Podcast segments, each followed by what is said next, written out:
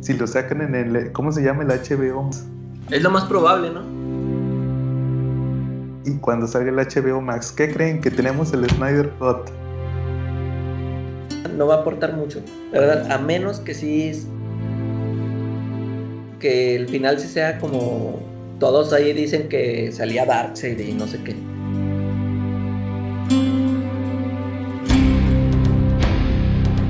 Final salió que dijo que ya van a sacar el, en el HBO Max Justice League de, de Zack Snyder, ¿va? y el internet explotó. Como dices tú, va a salir Darkseid y si le van a dar continuidad a Van a contar la historia que quería contar Snyder en su versión original. Y si hacemos un video de yo comiéndome mi sombrerito cuando salga la de Snyder. Y comenzamos con el episodio 77 del CC Podcast. Y estamos Joe de Apocalypse, Charlie de Atlantis y la calaca de Snyder. Y pues como cada semana vamos a comenzar mandando saludos a todos nuestros escuchas, ya sea los que nos escuchan en nuestras plataformas de audio como iBox, iTunes, Spotify, también los que nos ven en YouTube, saludos a los que cada semana eh, escuchan el podcast en, el video que preparamos y pues también a los que nos descargan directamente. Igual también a nuestros escuchas de Bélgica, saludos belgas a todos ellos. Charlie, saludos esta semana. Sí, como no, para nuestro amiguísimo Lai Rico, para el tremendo bebote Fernando González Aguirre, para nuestro amigo Elías, Elías Misael, que nos escucha también ahí, es barista en un restaurante japonés ahí en Galerías Cuernavaca. Eh, saludos también para los Tortugos, los Silver Riders, para Alejandro Velázquez, para Luis Antonio Cisneros, para el tremendo Pichirilo, ¿no? Y para nuestro amigo Miguel Batuta, que también ha demostrado que le gustan mucho los cómics esta semana. Órale, oye Charlie, también no se, no se nos olvide mandar nuestros saludos belgas a toda la raza de Comentemos Cómics. Ya saben, el mejor grupo para hablar de cómics, pero también hablamos de otras cosas. para que no se vayan a enojar. Gustaron de, de de poner solamente post de ventas y de monos chinos. Entonces, pues estuvo bueno. De verdad, si se quieren enterar de todos estos chismes, métanse. Van a aprender mucho de cómics, van a convivir con gente muy fina sobre todo. Y pues por último, se van a enterar de unos chismazos, pero buenísimos, de verdad. No va a haber día que no se ataquen de la risa. Y ya ven que tuvimos esta semana un muchachón que llegó y hizo, su drama porque vio que había post del Snyder Cut, post de Falcon y Winter Soldier. Y, que no, que quería puro post de cómics. No, o sea, si hablamos de cómics, comentamos todas las semanas lo del tema de los cómics, lo que está pasando en la actualidad. Pero también nos gusta comentar las películas y las series. Entonces, ahí de, hay de todo. Y pues no somos el típico grupo que está todo lleno de memes porque hasta tenemos un post para poner memes. O sea, no puedes estar atascando ahí todo todos los posts con memes. Así que los invitamos a Comentemos Cómics. Saludos al administrador David, también a nuestro amigo Carlos Roldán, también aquí en Aquetza. Saludos a Quetza, que anda bien contento con su mono Spawn. Le llegó el Spawn, el Spawn de McFarlane le llegó. También eh, a quien más le mandamos saludos. A Chinaski, revivió. A, Frank, a Frank Banda MS. Ah, tenemos cómics. Ellos ya saben porque están pegados ahí en una tablita que puso David, ¿no? Ah, sí, también. Y a todos los demás que están ahí en el grupo. Charlie, cochino español, no hubo nada. Esta semana, eh, no, creo que no, está, está como que muy flojón el tema del cochino español ahorita, ¿no? Eh, por ahí están saliendo de Milenio eh, los fascículos de la historia de Marvel, la historia gráfica de Marvel, y ahorita ya llegaron a los ochentas, entonces por ahí David Pitazo, Pitazo comiquero de CC Podcast, ya llegaron a los ochentas, 85, 90, entonces pues por ahí se quieren enterar de lo que pasó en ese momento que fueron los actos de venganza y las guerras secretas, cáiganle, ahí están ya. Sí, de hecho, fíjate que también esta semana nada más salió el Marvels en la colección de novelas gráficas. Entonces, pues, pues si a alguien le falta ahí el Marvels, pues ya sabe que lo puede conseguir en estos días. Oye, Charlie, y también fíjate que la próxima semana tenemos lanzamientos de la quincena de Smash. Sale la siguiente parte de, de King in Black. Me parece que ya va a ser el número uno, ¿no? Sí, ya sale el número uno, ¿eh? Que ya lo habías leído tú, ¿no, Calaca? Que no pasaba nada. Algo así. No, o sea, no, sí pasan un chorro de cosas, pero al, al, contrario, eso fue lo que me, me pareció muy chafa, que como que quiso impactar demasiado que matan prácticamente a todos los personajes y, o sea, haz de cuenta que te presentan al, al, enemigo invencible y para mí eso fue lo que, al contrario de no pasar nada, pasó de más, o sea, que, que, tú dices, pues ya pasó todo en el número uno, ¿qué va a pasar en los siguientes números? Sí, fíjate, esta semana, nomás para que chequen lo que va a salir, sale, pues como les dije, King in Black número uno, habíamos tenido puros previews y, y. Va a salir el número dos de Death Metal, que no es el número dos, es el Death Metal Legends of the Dark Knights otro como un tie-in de Death Metal.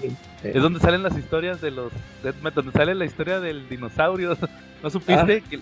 El que iba a ser Warren Ellis. Sí, que luego no la hizo.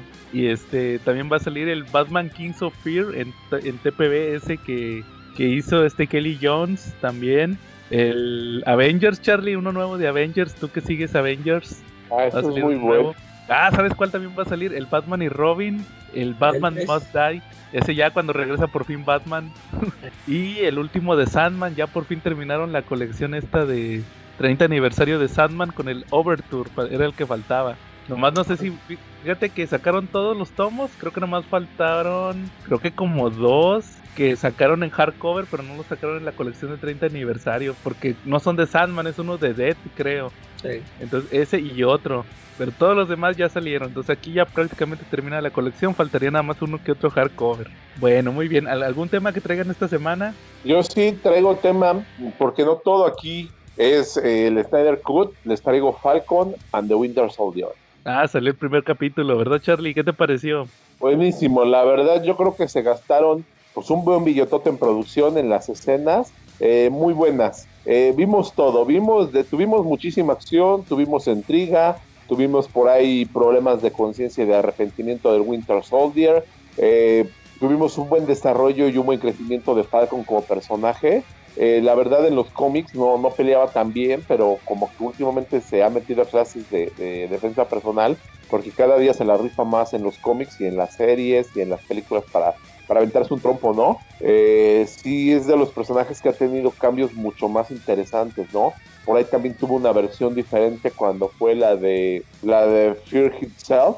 No, donde no, en Fear Itself no. En, en, una miniserie de Marvel, digo, en una serie de Marvel, tuvo también ahí un desarrollo bastante interesante, donde se le dio un, un desarrollo diferente, un origen alterno a Falcon. Es muy bueno. Y también tuvimos momentos que me hicieron recordar a Forrest Gump. Buba, ah. te extrañamos. Ah, claro para los que no vieron la serie de Falcon y de Winter Soldier, que aquí como la calaga que se niega a verla. pues fíjate que el primer capítulo, ¿de qué, ¿de qué va la serie o qué hemos visto en este primer capítulo? Pues prácticamente lo que vemos es qué pasó con Falcon y Winter Soldier después de Endgame, igual como con WandaVision, que qué pasó con esos personajes. Pues haz de cuenta que sale que Falcon trabaja para la Fuerza Aérea, entonces ahí anda haciendo misiones. De hecho, pelea con con Batroc, con este francés con el que peleó en el barco, el Capitán América en la de Winter Soldier. Pelean ah. ahí para rescatar ahí un... Tiene que rescatar a un, a un cuate que están secuestrando en un avión, entonces se hace cuenta que lo anda correteando Falcon. De hecho ahí salen las escenas de... No sé si tú viste en el tráiler que había unas escenas de Falcon volando así como que en un cañón o algo así, como en unas montañas. Es, ahí es eso. Son como los primeros 5 o 10 minutos. Sí, está un poquito extendido, pero pues es pura acción. Luego ya se muestra que, que fue de ellos dos. Haz de cuenta que el, el Bucky eh, vive atormentado por el, todos los que mató cuando era Winter Soldier. Entonces como que tiene una lista donde tiene que, como que está tratando de visitar a los familiares y así como que tratar de quitarse la, la, culpa, ¿verdad? De haber asesinado a tanta gente. Ahí tiene una secuencia con un viejito japonés porque mató a su hijo, fue daño colateral, o sea, fue testigo de, cuando mató a unos a, uno de sus objetivos y pues lo mató también para que no quedaran ningún testigo. Pero también al mismo tiempo tiene otra lista alterna donde se está encargando de la gente que, que lo manipuló para, para cometer asesinatos, ¿no? Que la, de la gente que lo utilizó como arma tiene por ahí una lista alterna y vemos como en este número, en este episodio se encarga de, una senadora, ¿no? Sí, también hay una que usó en la red de Hydra para obtener su puesto, entonces ahí como que la expone Winter Soldier, pero sin avisar que había sido él. Y también, y del lado de Falcon, pues prácticamente todo lo que vemos Charlie de Falcon se soluciona con el meme de es porque soy negro, ¿verdad? vemos que él es de Luisiana, es Luisiana, ¿no, Charlie? No recuerdo, bueno, no recuerdo si dicen de dónde es, pero su, su familia calaca es de un barco camaronero, igual que Bubba en Forrest Gump. Entonces resulta que la hermana de, de Falcon me cae que podría ser la hermana de Falcon fácil le hubiera ganado a Thanos. a puro, a puro grito porque hace cuenta que resulta que es madre soltera y luego cuando Falcon se desvaneció por el chasquido, pues ella se quedó a mantener a, la familia y el negocio familiar y todo, va. Entonces ya ahorita que está, regresó Falcon, pues resulta que, que ya están a punto de quebrar y el Falcon ahí anda consiguiendo un préstamo para para ganar dinero, pero también al mismo tiempo vemos que el perdón que Falcon entrega el escudo se lo entrega al gobierno porque pensaban que lo iban a lo iban a poner ahí en un museo o algo así y la gran revelación del episodio que termina es que anuncian que, que nada, que le van a dar el escudo al capitán, a un nuevo Capitán América. Y ahí sale ya, el que ha estado saliendo ahí en los trailers, va. Ya es el nuevo Capitán América. Y yo voy a platicar de él más adelante. Les voy a contar de dónde viene, su origen y qué cambios ha tenido ese personaje. ¿Va? Ah, Charlie. ¿Algo más, Charlie, que quieras platicar del, de Falcon y de Winter Soldier? Eh, vale la pena. Le pongo un 9 de 10, según la escala de Charlie en Marvel. Ah, órale. Fuertes declaraciones. No, Charlie, yo creo que me gustó mucho el desarrollo de ambos personajes. No me gustaron las, las escenas de acción de Falcon, estuvieron muy gratuitas. Pero pues a ver qué pasa en el siguiente, episodio. Fíjate, ya ves que ah, lo, que yo les he dicho mucho es de que a mí me cae gordo el personaje o el actor.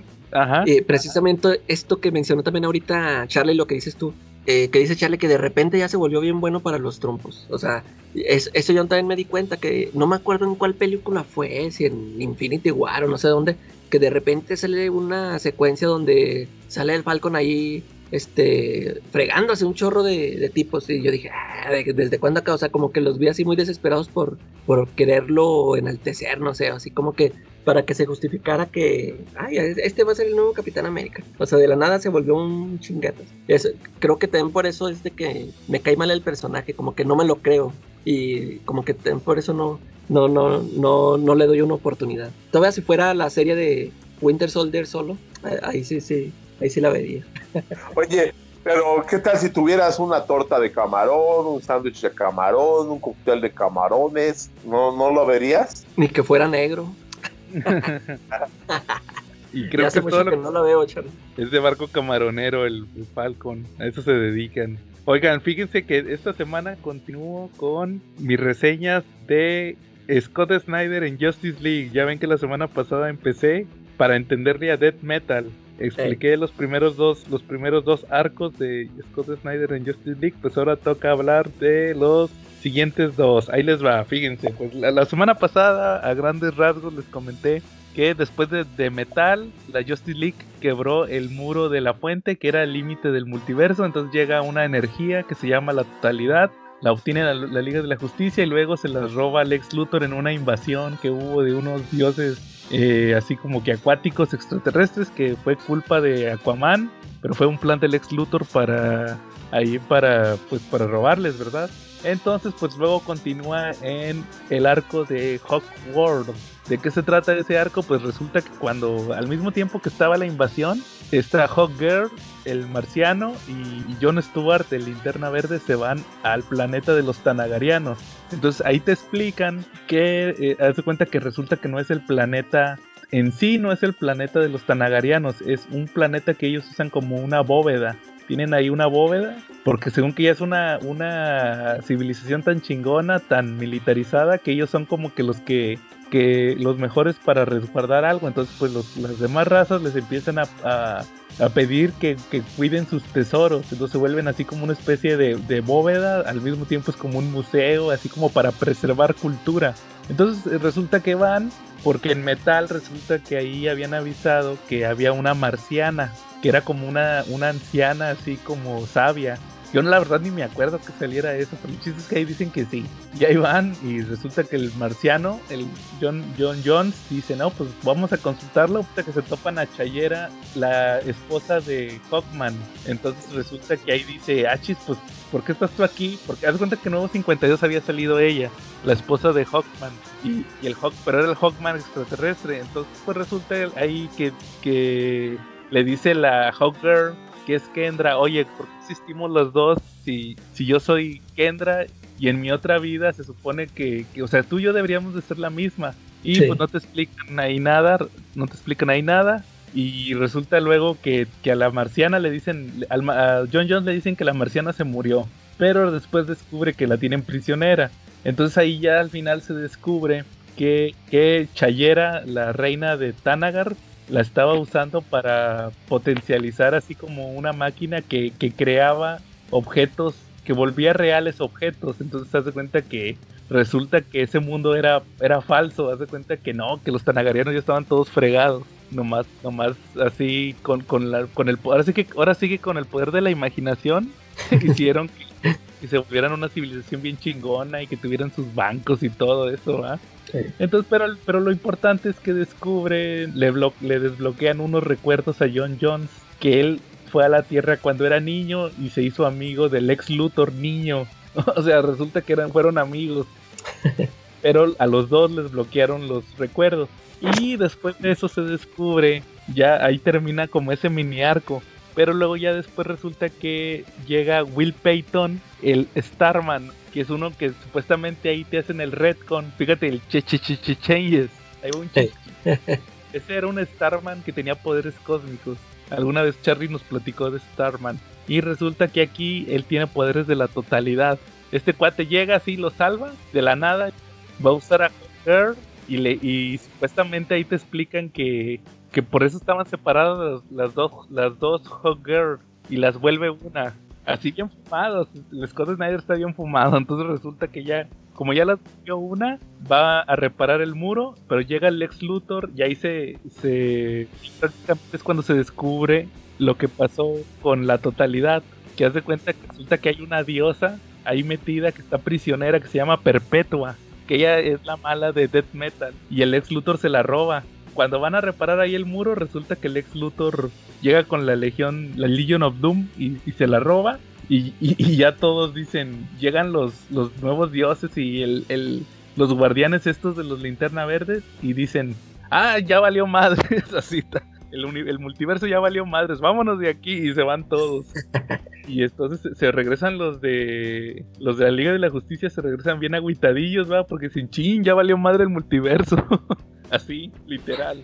y después sigue otro arco que se llama la, sexta dimensión. Se trata de que la, Liga de la Justicia agarran a este, al duende, el enemigo de Superman, el. Speaklick.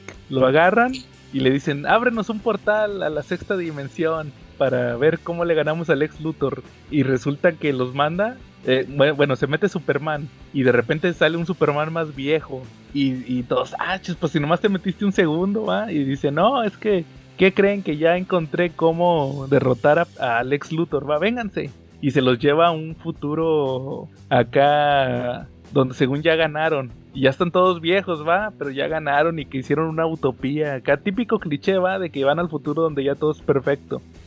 Y resulta que, que, no era Superman, a Superman lo tenían, lo tenían encerrado. Ese era el forjador, que es otro che, che, changes que se aventó. porque para Scott Snyder existe el, el monitor, el antimonitor y luego existe el forjador. El, el forjador, haz de cuenta que es el creador de Barbatos. ¿Te acuerdas de Barbatos? Ah, eh, es que haz de cuenta puras fumarolas de Scott Snyder, porque haz de cuenta que en, en, Metal, otra vez vuelvo a Metal, resulta que te explican que Barbatos era un ser que le llamaban el dragón. El dragón era la mascota de, del forjador. Haz de cuenta que se, se, supone. De hecho, aquí te lo explican otra vez. Que, que Perpetua, la, la, esta, la diosa esa que te digo que estaba atrapada, creó tres seres: el, el monitor para vigilar los mundos, el antimonitor para evitar que los para prácticamente como para ponerles una raya a los mundos que no fuera a ver de más ni de menos y el forjador es el que los creaba. Pero cuando los, por eso es el forjador, porque es el que los forja. Pero que si cuando los forjaba y salían mal, tenía una mascota que era el dragón y el dragón era el que destruía destruía los mundos que salían así dañados o imperfectos, que viene siendo lo del universo oscuro o cómo se llaman, el Dark Multiverse. Todo eso que esas jaladas que se sacó Scott Snyder. Y ahí resulta que este Barbatos fue se reveló y todos pensaban que había matado al forjador y él se volvió el forjador y es lo que vimos en Metal, pero no, acá resulta que sí está vivo el forjador. Y de hecho te explican ahí, yo creo que el único número chido es cuando ves la primera crisis, que fue cuando encerraron a, Perpetua, la encerraron, la, encerraron este, el, el monitor, el antimonitor y, y el forjador la encerraron. Está padre ese número, pero ya todo lo demás, pues nomás ahí puras, puras jaladas de Snyder, de Scott Snyder, y al final resulta que ya cuando regresan de la, de la dimensión, les avisan, ¿qué creen? Que en lo que no estuvieron, Lex Luthor avisó, le dijo al mundo que ustedes la regaron y, que se va a acabar el multiverso por su culpa. Y ya se va a armar la, guerra entre, entre la Liga de la Justicia y la, y la Legion of Doom. Ya es lo que sí. Él es el último tomo, pero dura como 12 números. ¿El último? ya es como del 26 al 40 de Justice League un chorro ese arco. Es lo del año del villano, Calaca. El año del villano, eh.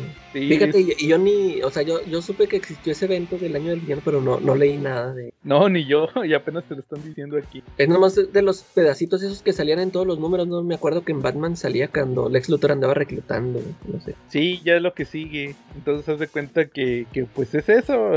Ahí a ver si me entendieron, los que nos están escuchando que hayan entendido cómo expliqué, porque sí es un revoltijo. Y la próxima semana pues les digo en qué acaba el asunto.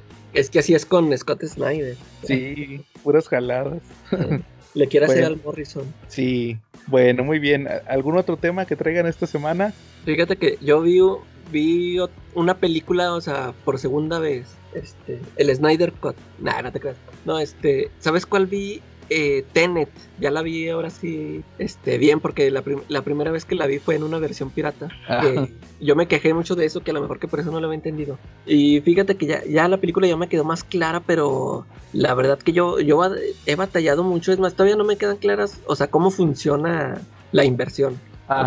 Eh, yo, yo, me acuerdo que cuando está la cuando está el cuate este con, con una científica que le, que le está explicando lo de las balas, cuando o sea, todo lo que le está explicando, neta que le, yo le regresaba otra vez para leerlo otra vez porque decía, pues, no, no, no, entiendo, o sea, no entiendo y que y que las dos balas se están moviendo al mismo tiempo y que una para adelante y otra para atrás. A ver, este yo tú tú sí entendiste, por ejemplo, cuando Mm, cuando van en la carretera que se ve que va el carro al revés. Ah, eso no lo entendí. Fíjate que todavía tengo. El otro día lo estaba discutiendo con un amigo del trabajo que no me, que no me quedaba perfectamente claro cómo sería la perspectiva de una, de una persona. Porque nosotros vemos que el cuate empieza a andar en reversa en el carro, pero el carro lo maneja hacia adelante, en eh. reversa. Y yo lo que le peleaba era que yo no entendía cómo sería la perspectiva de una persona. De los que, demás, ¿verdad? De, los que van hacia adelante, que van en tiempo normal. Sí, sí. ¿Cómo sería la perspectiva de ver ese carro? Y yo también me quedé con eso. O sea, ya decía, pues, eh, a ver, y toda la demás gente, ¿cómo ve eso? O sea, porque pues se supone que nada más los que están en la, en la trama de la película estamos viendo que se, que nada más nosotros sabemos cuál, cuál es el que va adelante y cuál es, va para atrás. Pero y toda la demás gente, ¿cómo lo ve? Igual en la en, en la batalla final, o sea, que se están peleando con otros soldados también, ¿no? O sea, sí, lo de la pinza invertida, dices tú. Eh. Eso tampoco lo entendí. O sea, lo entiendo el concepto, pero no, no me queda perfectamente claro cómo, cómo se ve. Ándales. Sí, o, sea, eso, eso es lo que me. O sea, sí, yo dije, no, pues sí sé qué pasó y. O sea, qué es lo que querían lograr y todo, pero no, no me quedaba claro eso. O sea, como que ahí sí, como o ahora sí estuvo muy elevado Nolan o, o no explicó o nomás lo hizo y ya me vale si le entienden o no le entienden. O sea, yo nomás quise hacer la película así. De hecho, empecé a ver, empecé a buscar videos en YouTube, hay muchos videos donde te explican eso. Pero no me queda claro, o sea, como que nada, como que todos te repiten lo mismo, lo, que mismo de la, película. Sí, no, yo me refiero a que te digan la perspectiva, cómo, cómo sería la perspectiva de ver el, la pinza invertida eh. o el carro en reversa. es que ese es el detalle. Y luego, por ejemplo, esa, esas máquinas que donde se meten para que, o sea, para, para invertirse, o sea, esa, esa donde daban la vuelta, O sea, ¿de dónde salió? De repente, o sea, de repente están ahí en un cuarto y, ah, es una máquina de esto, así que vamos a buscar la otra máquina. O sea, que es- también se me hizo así que lo sacaron así muy de la nada. No, eso sí te lo explican que todo viene del futuro. Pero esa, esa máquina o esa puerta corrediza, ¿quién las puso? Pues yo, enti- yo entiendo que las mandan por el pueblo radioactivo. Entonces las arman en el presente. Pero y, ya sabía, o sea, nada más el cuate este sabía dónde estaba cada una o qué rollo. Porque que- ya ves que también el, el Kikas dice, vamos a buscar una que va a estar allá donde van allá a la, a la guerrilla esa. Es que pues, ese es el chiste, que, que muchas veces eh, tienen la paradoja de que saben dónde están las cosas porque ya les, les llegó la información del futuro. ese, ese es el, ese es el tema. Sí, pero prácticamente te digo, fuera de eso, yo creo que esos son los problemas que tuve con la película. El, eh, la pinza invertida y el carro en reversa. Sí está, necesito seguirlo analizando porque sí está complicado. Te digo, yo nomás la vi una vez. Yo creo que la voy a volver a ver así como tú, a ver si, si me queda un poquito más claro. Pero la trama está padre. sí, sí, ándale, o sea, sí, sí, sí le entiendes qué es lo que pasó, o sea, qué, o por qué están haciendo las cosas, pero en esas cosas sí te, o sea, te quedas, yo me, yo sí me quedé rascándome en la cabeza de que, qué onda, pues, o sea, ¿cómo estuvo aquí? ¿Qué rollo? Sí, el, el problema es que te lo quieren explicar muy sencillo, pero pues la realidad es que no. Es como tú- lo que tú dices de la chava de las balas. La, la chava de las balas lo explica muy sencillo. Pero ya cuando lo ves en la práctica, pues no, no es tan sencillo como ella lo decía. Entonces sí, está padre esa película de Tenet. Por si no la han checado. eh, que ya, ya la van a poner en HBO Max. Ah, órale, qué se bien. enoje Nolan. Muy bien. Charlie, ¿algún tema que traigas? ¿O, o- o tú, Calacal, algún otro? No, yo traigo, yo traigo también otro. A ver, dale, Charlie. Pues nada, que resulta que esta semana, el domingo, pues me lancé con mi sobrina y sus papás a ver Pinocho. ¿Cómo ves? De Carlo Pino- Collodi. ¿Cuál, o sea, ¿cuál versión es esta? ¿De, de qué es? ¿Es americana o de qué país es esa película? Fíjate que a mí me llamó mucho la atención. Es una versión italiana. Al parecer es italiana totalmente. Eh, eh, me gustó muchísimo. Tiene O sea, ¿es por ahí li- una, es live una action? es live action y tiene una particularidad. Este, como dato de trivia, sale por ahí el, el actor Roberto Benini, Órale. sale de La vida es bella, pero él ya salió de Pinocho hace años.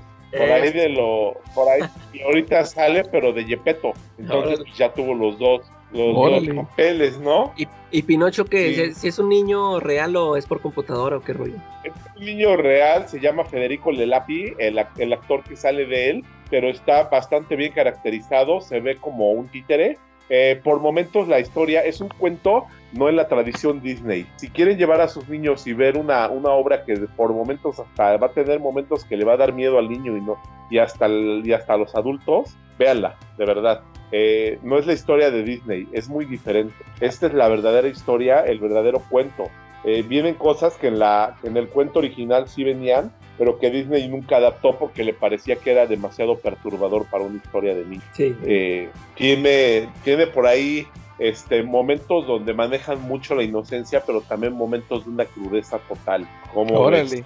Y Sí, el hada se llama Marine Bash y la verdad está guapí, vale la pena que la vean. ¿También anda la- con faldita? ¿Mandé? ¿También anda con faldita? No, no, de hecho, el hada, la primera vez que la ve, es porque Pinocho va, va pidiendo paro. O sea, lo quieren matar, lo quieren tumbar, este, unos asesinos, y él va huyendo y toca en la puerta de una casa abandonada que está ahí en medio del bosque. Y sale, y sale la que es el hada, pero en su versión de niña. Y le dice, y se asoma y Pinocho le dice, ayúdame, ayúdame, que me quieren matar unos asesinos. Y dice, es que aquí nadie te puede ayudar, todos estamos muertos. órale. O sea, o sea, tiene sus momentos así bastante tétricos, la verdad, pero está muy bien lograda. Yo veía las reacciones de mi sobrina de, de nueve años y estaba fascinada con la película, le estaba llamando demasiado la atención. Incluso hasta me platicaba por momentos que, que parecía que era otro cuento de Pinocho, porque pasaban cosas que, que no pasaban en la de Disney. Y entonces, si quieren ver la película, eh, una película fiel al cuento de Pinocho, láncense a ver esta, ¿sale? Fíjate que siempre dicen que las versiones de los países donde originalmente son los cuentos son más chidas que las versiones de Disney. Por ejemplo, a- a- por ahí, no, yo no he tenido oportunidad de verla, pero dicen que hay una de La Bella y la Bestia de Francia que dicen que es la más chida. Órale. Sí, que dicen que está mejor que la de Disney, porque creo que la de Disney ya tiene también live action, ¿no? O algo Sí, así. pero De hecho- fue la de. Sí, fue la que, la que no le llamó mucho la atención a, la- a mucha gente y que tuvo por ahí hasta polémica, ¿no? Eh, sí, algo así escuché, pero sí, de hecho es una francesa donde sale un actor que tiene una cara así como de gato, no me acuerdo cómo se llama, pero sale, es un francés, sale en muchas películas. Entonces ese cuate eh, dicen que esa es la versión más chida y que hay muchos, ases- muchos asesinatos o algo así, algo así escuché. Nada más vi una escena una vez que lo estaban pasando en el cable, en el comedor de ahí del trabajo. Y ya fue la última, pero dicen que está chida, entonces pues ahí, como dice Charlie, si pueden verla, pues chequenla. Oye, Y y. de hecho esta vida tuvo premio, la dirigió Mateo Garrone y tuvo premio David de Donatello a la mejor película en el 2020, al mejor director, al mejor actor de reparto y a la mejor actriz de reparto. ¿Cómo ves? O sea, por ahí se aventó cua- cuatro premiecitos por lo menos y no de una premiación, disculpen, a lo mejor nos apedrean, no de una, no de una premiación que de repente este, sigue los cánones de la industria como es el Oscar, sino de, de una premiación en forma de cine europeo. No, pues entonces, este, con más razón, si, si ganó premios debe de estar buena. Buenísima, de verdad. No, no se van a aburrir, ¿eh? Está buenísima la película, les va a gustar. Va, oye Charlie, fíjate que yo también me chuté, yo no me chuté una, ni dos, ni tres, cuatro películas. Ah, hijo. Pero contando el Snyder Cut, Ya, ya le estás haciendo la competencia a la hora muda. ándale, Saludos a Jen. ándale, es- así que vamos a empezar esta sección que se va a llamar La cápsula cabrona con Joe. no, fíjense que me chuté, fíjense, ahí les va la historia. Ya ven que esta semana salieron los Oscars, algo así, los anun- anunciaron los nominados. Sí. Entonces vi que había muchas películas anunciadas de Netflix. Entonces dije, pues si, estás- si, si hay muchas de Netflix, porque de hecho ese fue el chiste, ¿verdad? Que como no hubo cines, Sí. les dieron más chance a las películas de Netflix. Entonces dije, pues si son las de Netflix, van a A estar checarlas. fáciles, van a estar más fáciles de conseguir piratas. o si Y- tienen Netflix. Fíjate que no he, no he checado yo la lista, yo la voy a checar, porque yo también casi siempre me, este, las que me llaman la atención sí las checo, esas de los, Fíjate, fíjate, me voy a ir en orden de menor a mayor. La primera que vi fue la de Mank. La protagonizó Gary Oldman. Entonces, Ya, ya, saben que, que es calidad. es en No, blanco pues, y negro, ¿no? Es Eso. en blanco y negro. Haz de cuenta que Mank es la historia de el cuate que escribió El Ciudadano Kane. Sí. Si, si no han visto la película del Ciudadano Kane y les da hueva, chéquense el episodio de Los Simpson de, Bobo, el osito del señor Burns. Es casi lo mismo.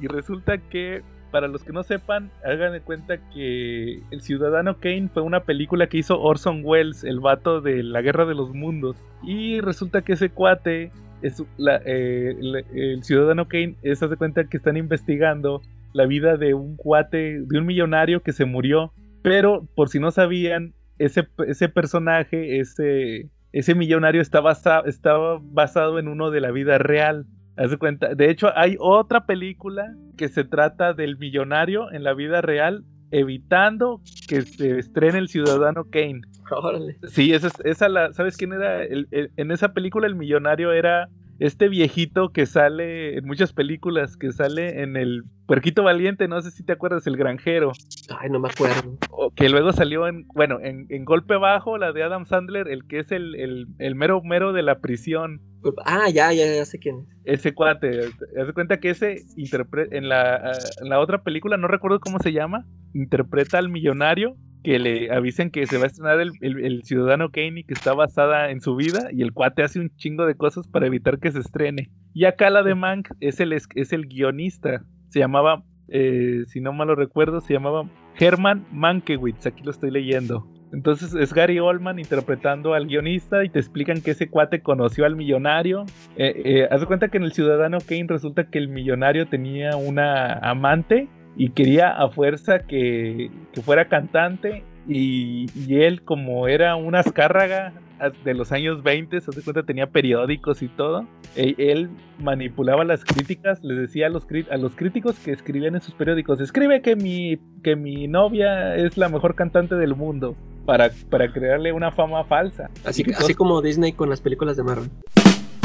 Ándale. Exactamente, Calaca. Y Así como, como con la mera, ¿no? Ándale. Y, y resulta que al final, este, en la, en la vida real hizo lo mismo el millonario este. Y en la película a la, a la amante esta la interpreta Amanda Seyfried, que de hecho la nominaron al. Oscar. La nominaron al Oscar por esta misma película. ¿Qué tal ¿Qué? sale? ¿Qué tal sale? ¿Sale enseñando? No, No. salen siempre tapada, pero como que estuvo muy... No me gustó, la mera verdad, no me gustó su, su interpretación. Ah, y es película de David Fincher, Calaca, Órale. la de Man. Ah, ya tenía la- rato que no hacía nada. Simón, y como dices, al- es en blanco y negro. Y también, este, pues pasa eso de que no gastaron casi nada porque está filmada como las películas de los años 30 y 40, o sea, son sets construidos.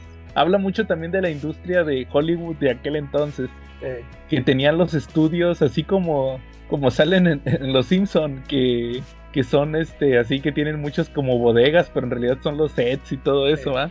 Que Paramount, que Warner Brothers, todo eso sale mucho en la película. Entonces no les costó casi nada y, y es mucha actuación y pues nominaron al Gary Oldman y a muchos act- De hecho creo que fue la que de este año la película que recibió más nominaciones. Luego, ahí les va la segunda que vi. Se llama Ma Rainey Black Bottom.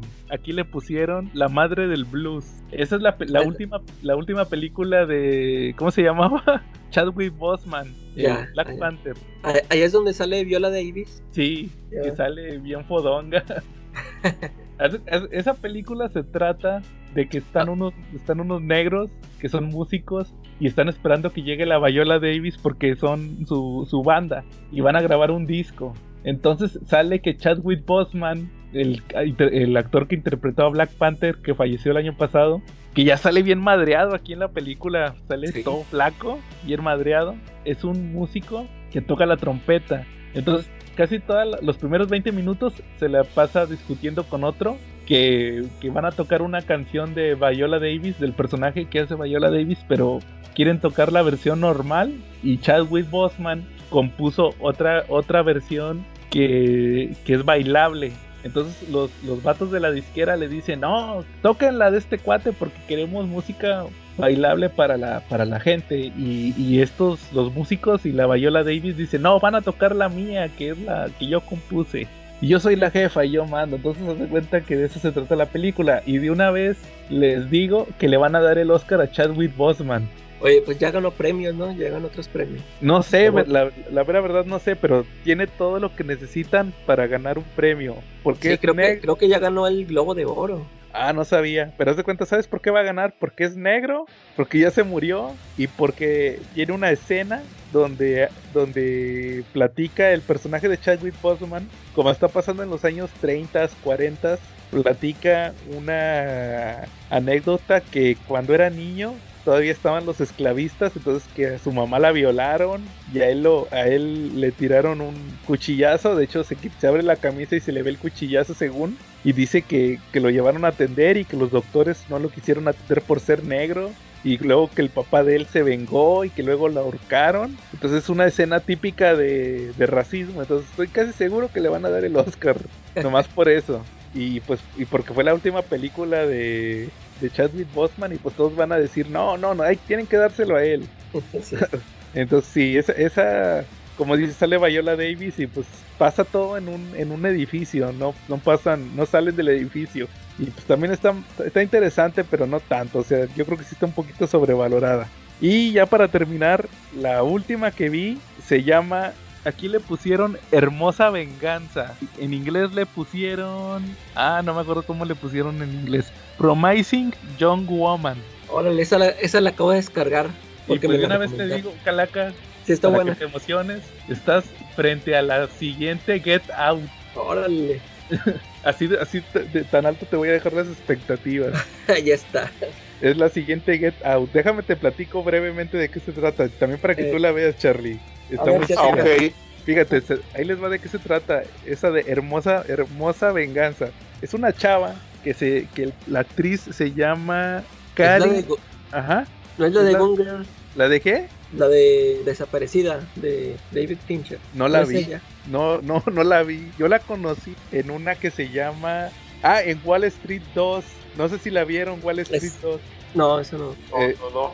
ya ven que existe la película de Wall Street de Michael Douglas, la de los ochentas que salía con Charlie Sheen. El- el- Sí. Luego quisieron sacar una secuela en el 2007, 2008, porque, el- porque el actor es, es Shia LeBeouf, sale ahí Shia LeBeouf, antes de que lo corrieran de Hollywood.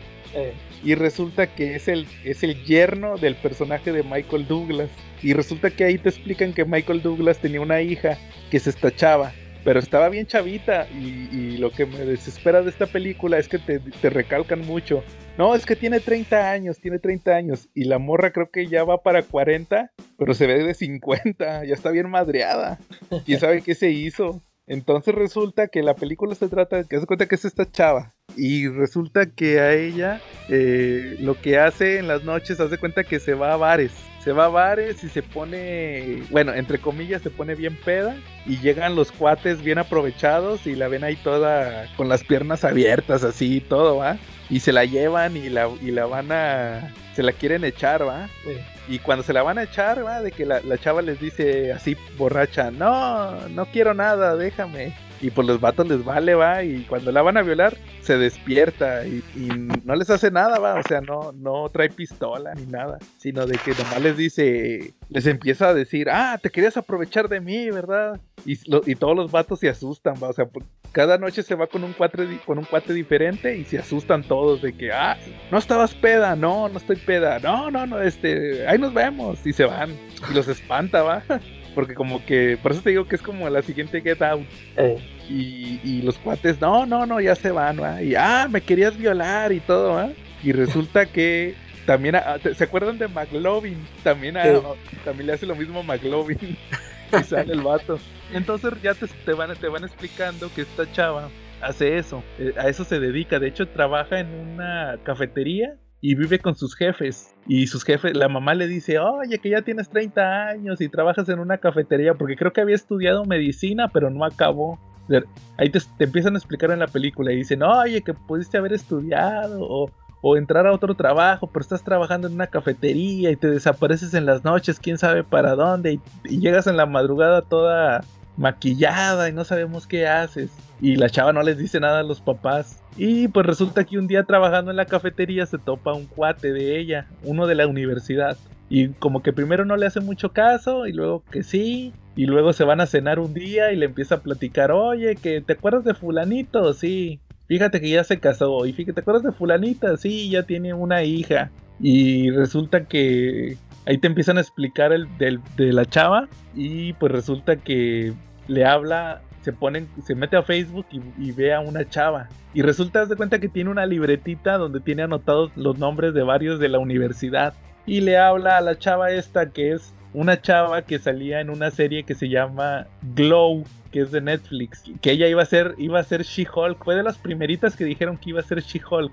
Y luego ya siempre no. Fue una de las primeras, porque ya ves que hubo una chavita que dijeron al último, no, fue una antes. Entonces esa chava, pues no, pues la invita a comer.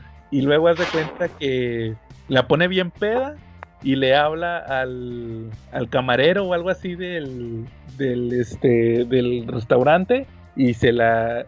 Y que hace cuenta que cuando estaba bien peda le empezó a decir, ¿te acuerdas de mi amiga, la que se puso bien peda y no sé qué? Y la, la chava peda, no, no le hicimos nada y no sé qué va. Y luego ya le habla al camarero y resulta que el otro día la chava le está hablando porque resulta que, el camarero, que, o sea, que la chava esta, la que se puso peda, la encontraron, o sea, ella se, se despertó en un cuarto así, en un cuarto de un vato, ¿va? sin nadie, así sola. Y se acababa de casar y acaba de tener una, una hija. Y pues pensó que, pues que se había acostado con el cuate, ¿va? O que el cuate abusó de ella. Y en realidad, pues la chava lo hizo para que esta chava, para que sintiera lo que se sentía que la violaran, ¿va? Entre comillas, ¿va? O más o, o que abusaran de ella. Y pues resulta después que va a buscar a la directora de la universidad, que es esta chava, la, la que salió en American Horror Story en la primera temporada, la, la que estaba, la esposa del matrimonio, no sé si te acuerdas que la, una Sí. pelirroja, que está Sí. bien ruca, se ve bien ruca, pero creo que no está tan grande.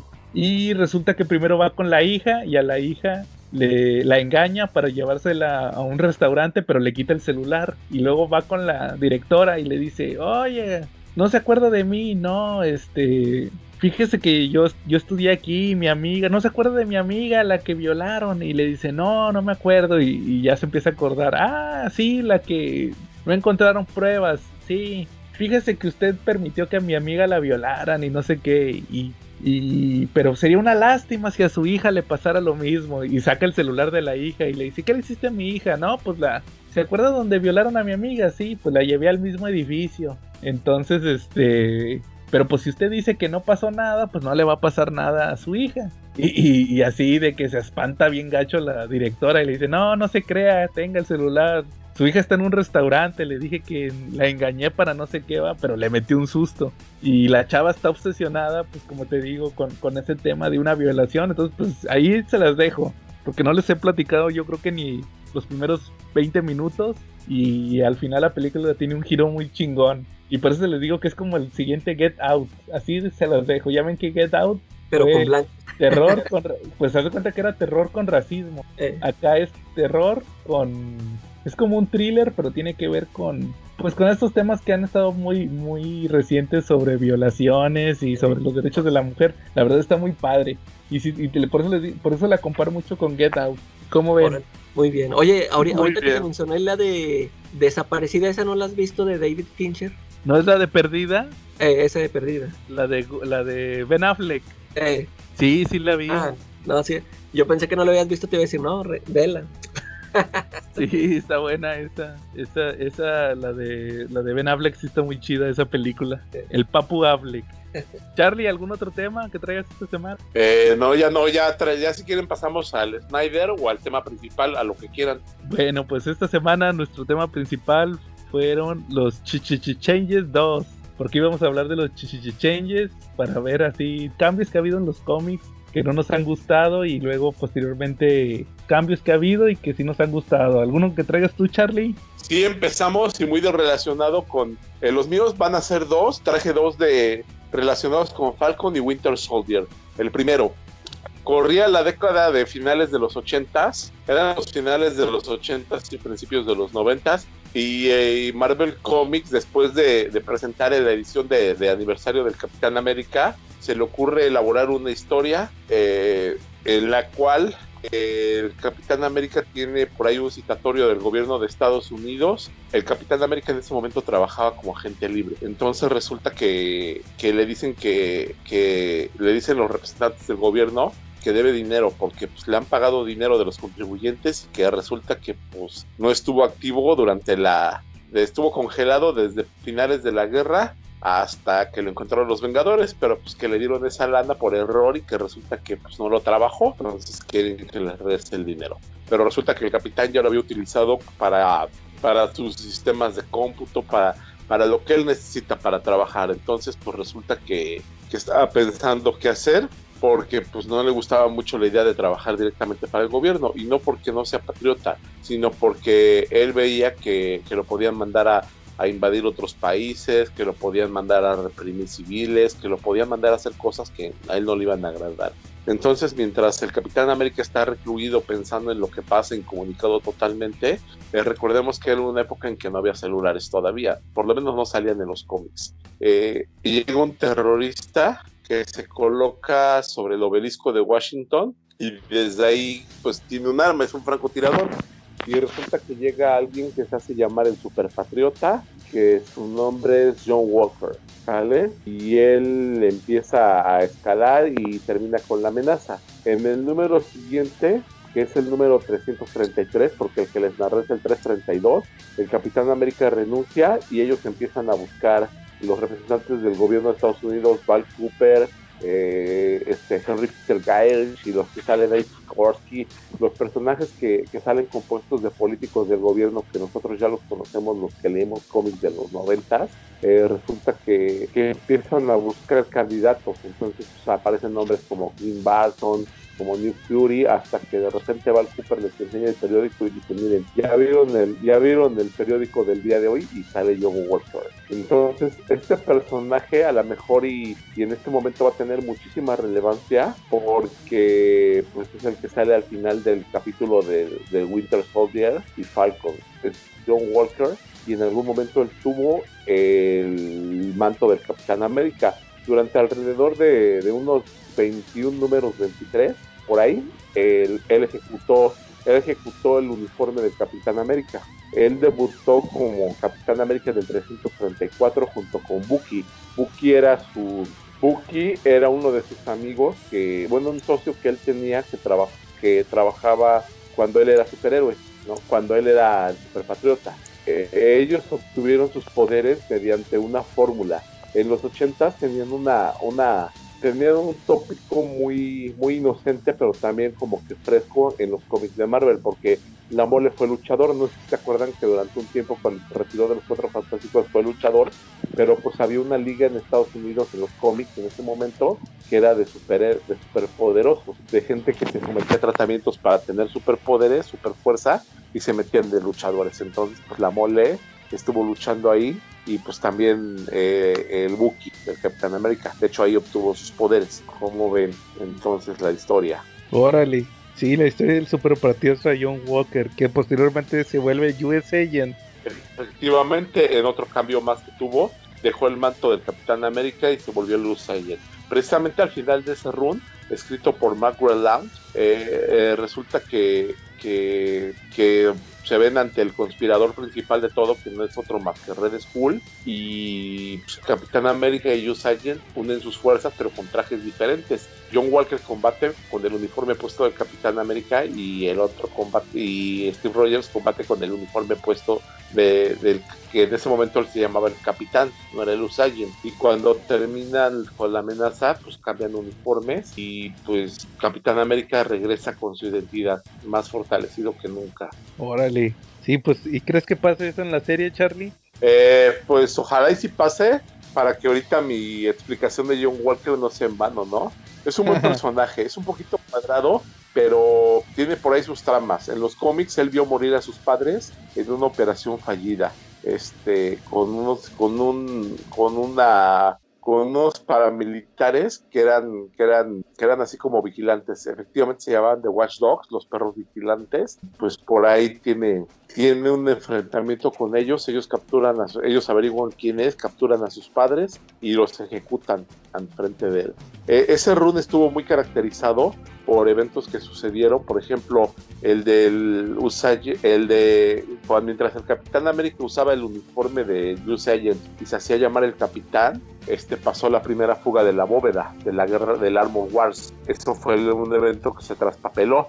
También se traspapeló el evento donde Apocalipsis hace sus hace sus jinetes e incluso Steve Rogers combate a uno de ellos, combate a Bruna. como ves? Y también se traspapela un poquito lo del acta de registro mutante. Incluso ellos combaten, a, incluso el Capitán América, que es John Walker y Bucky, combaten a, una, a un frente mutante que se llaman los resistentes y que son mutantes conocidos que tienen un uniforme amarillo y un casco para que no los reconozcan y tienen identidades alternas, pero están ahí como para, para echar para atrás ese registro. Entonces, pues está muy caracterizado ese run de Marvel Land por temas de por temas de racismo, por temas de minorías aplastadas eh, y hasta por temas antipatriotas. Ahí hace también su debut el antipatriota, entonces tiene de todo ese rol. Sí, creo que están los números un poquito caros porque son primeras apariciones de algunos personajes, pero pues, se los recomiendo.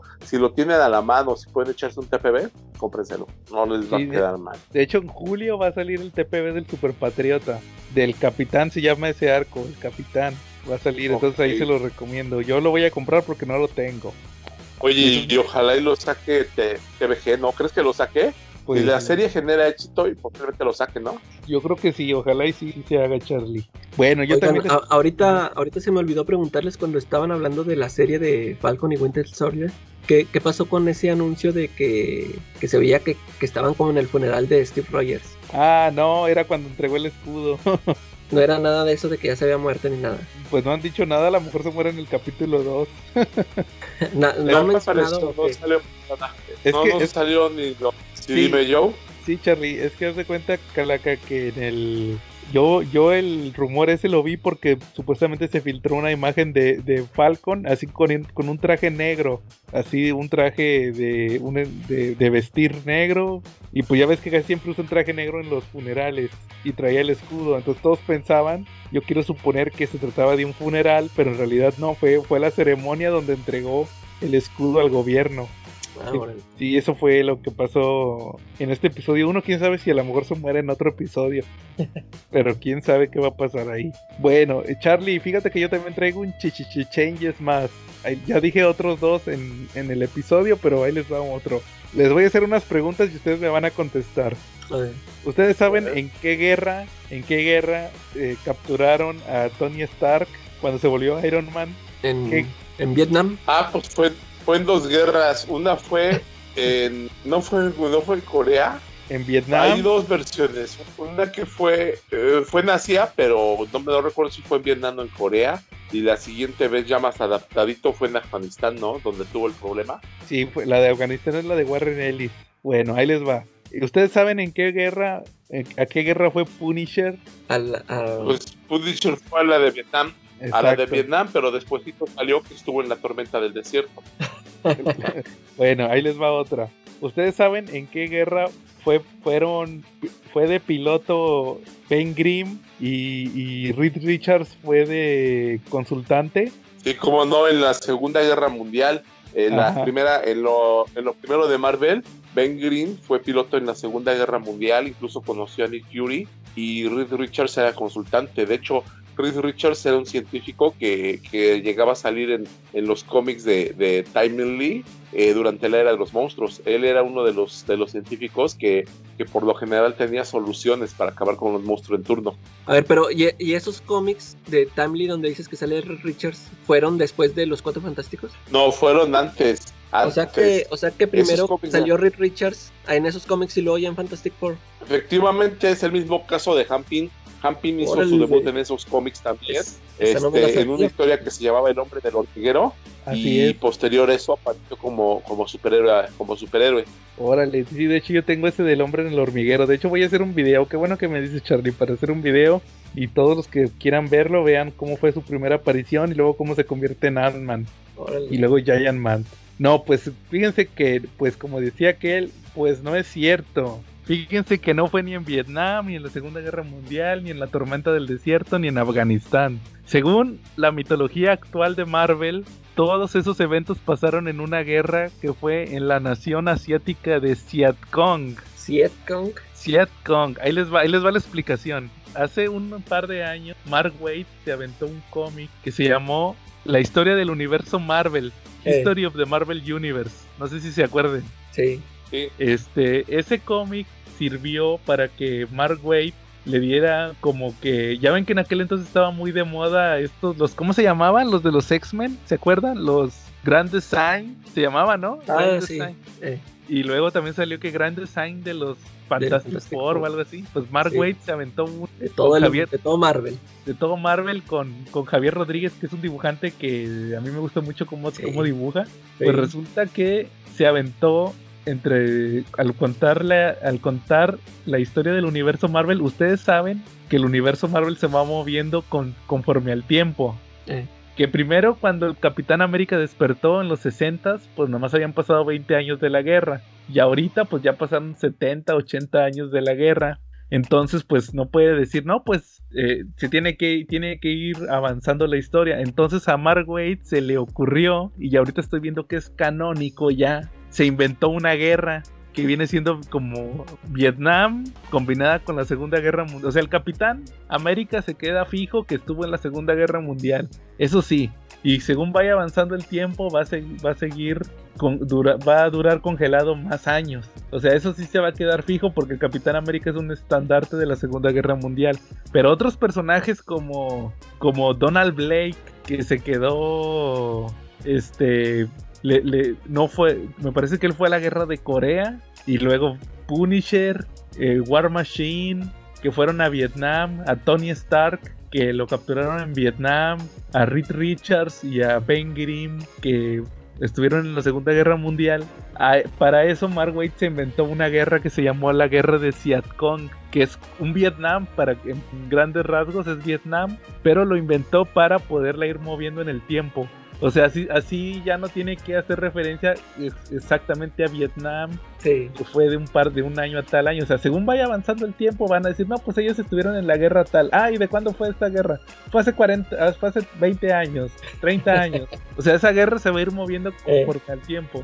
Entonces, ese, fue, ese fue un cambio que hizo Mark Waid hace dos años, un año, dos años, y que funciona muy bien para el universo Marvel. Les digo, al final, el, el único personaje que está atado a una guerra es el Capitán América. A todos los demás los puede ir moviendo, pero pues nosotros que somos lectores podemos entender, no, pues es que es Vietnam. O, eh, entonces así, así va a batallar menos. Como ven, Y, y muy bien. Oye, y relacionado a eso, ¿ustedes saben cuánto tiempo tiene oficialmente en el universo Marvel el equipo de los Cuatro Fantásticos funcionando? Siempre es un número fijo. eh, no sé, como 10 años, ¿no? Efectivamente, son 10 años. 10 años. Eh, lo leas tú en la década de los 80, en la década de los 70, en la década de los 90, en los 2000, 2010 o 2020. eh, parece que los escritores se pusieron de acuerdo y por ahí hay una, co- y hay una conjura por ahí, pero escritores como Al Migron, como John Byrne, eh, algunos como Jim Lee, todos ellos de repente ahí en sus cómics sueltan, sueltan el vistazo de que los Cuatro Fantásticos cuando iniciaron no tiene, no tiene más de 10 años. Y es curioso porque mientras más aventuras pasen, se van compactando todas en ese espacio de 10 años. Pero ellos tienen 10 años siempre operando, no importa en la década que se trate. Oye, ¿y luego cómo le hacen con los hijos? O sea, no, tienen 10 años, pero los hijos sí crecen. Pues de repente los rebotean y los hacen más chiquitos o más grandes.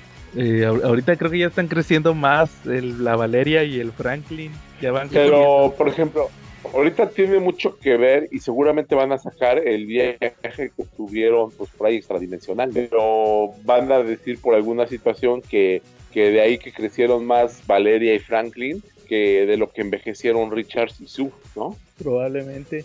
Charlie, estoy de acuerdo, pero pues como les digo, sí, o sea, ya dependiendo de... Ahora es que es- depende de cómo le convenga al, al escritor la edad que van a tener. ¿Cómo ves, Charlie? Pues súper bien, la verdad me gusta. Eh, a lo mejor no es lo ideal, pero pues tiene que haber algún tipo de explicación. Y pues al final del día son cómics, no te puedes poner a pensar en una explicación totalmente científica. Porque vas a. Güey, te voy a hacer una pregunta. ¿Tú qué amas de ese cómics? Te voy a hacer una pregunta y quiero que me la respondas. Yo amo los En base en científica, pero con eso vas a, con eso tú también vas a decir que no se, que, que hay cosas que debemos de olvidar de los cómics, ¿sale? De la ciencia. ¿Va? ¿Te la puedo hacer? Sí, a ver. ¿Por qué Superman y Flash, cuando han competido corriendo, pueden ir hablando mientras y se pueden, pueden ir hablando y se pueden ir comunicando mientras corren y van arriba de la velocidad del sonido? Eso ya se explicó en la serie de Flash. A ver, Ah, te la maté. es En, DC, en DC sí le piensan, Charlie. En DC no, nomás te avientan las ideas hacia lo bruto.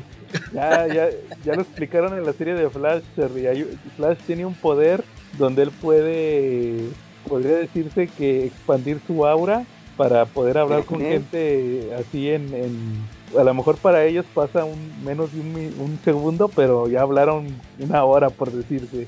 Pueden hablar a super velocidad. Y, y se- o sea, el pero, poder- no tiene una, pero no tiene una base científica. ¿Cómo genera ese poder? ah, pues por la por la Speed Force. Pero eso no tiene una base científica. Y, y la base- y en. Marvel sí tienen base científica, Charlie, no manches.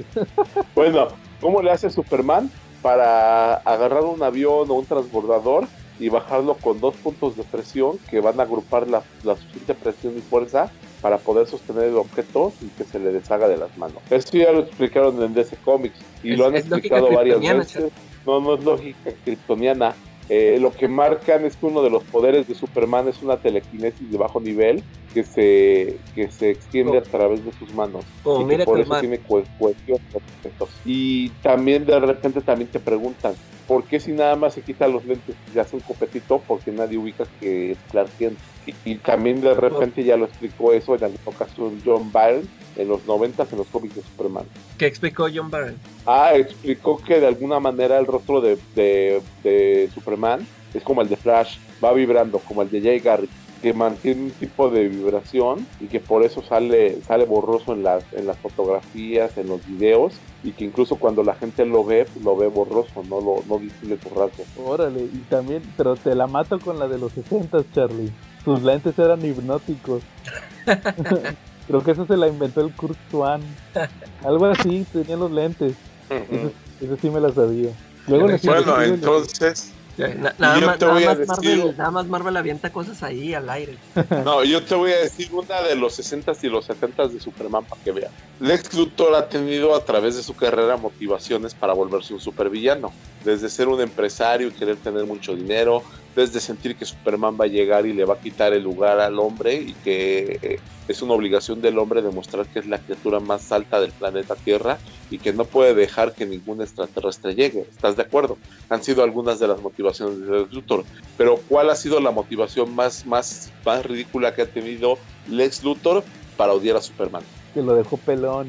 Efectivamente, en los cómics de Superboy se maneja que los dos eran amigos en la, en la prepa y que en un experimento fallido el Lex Luthor perdió el cabello y que por eso odia a Superman.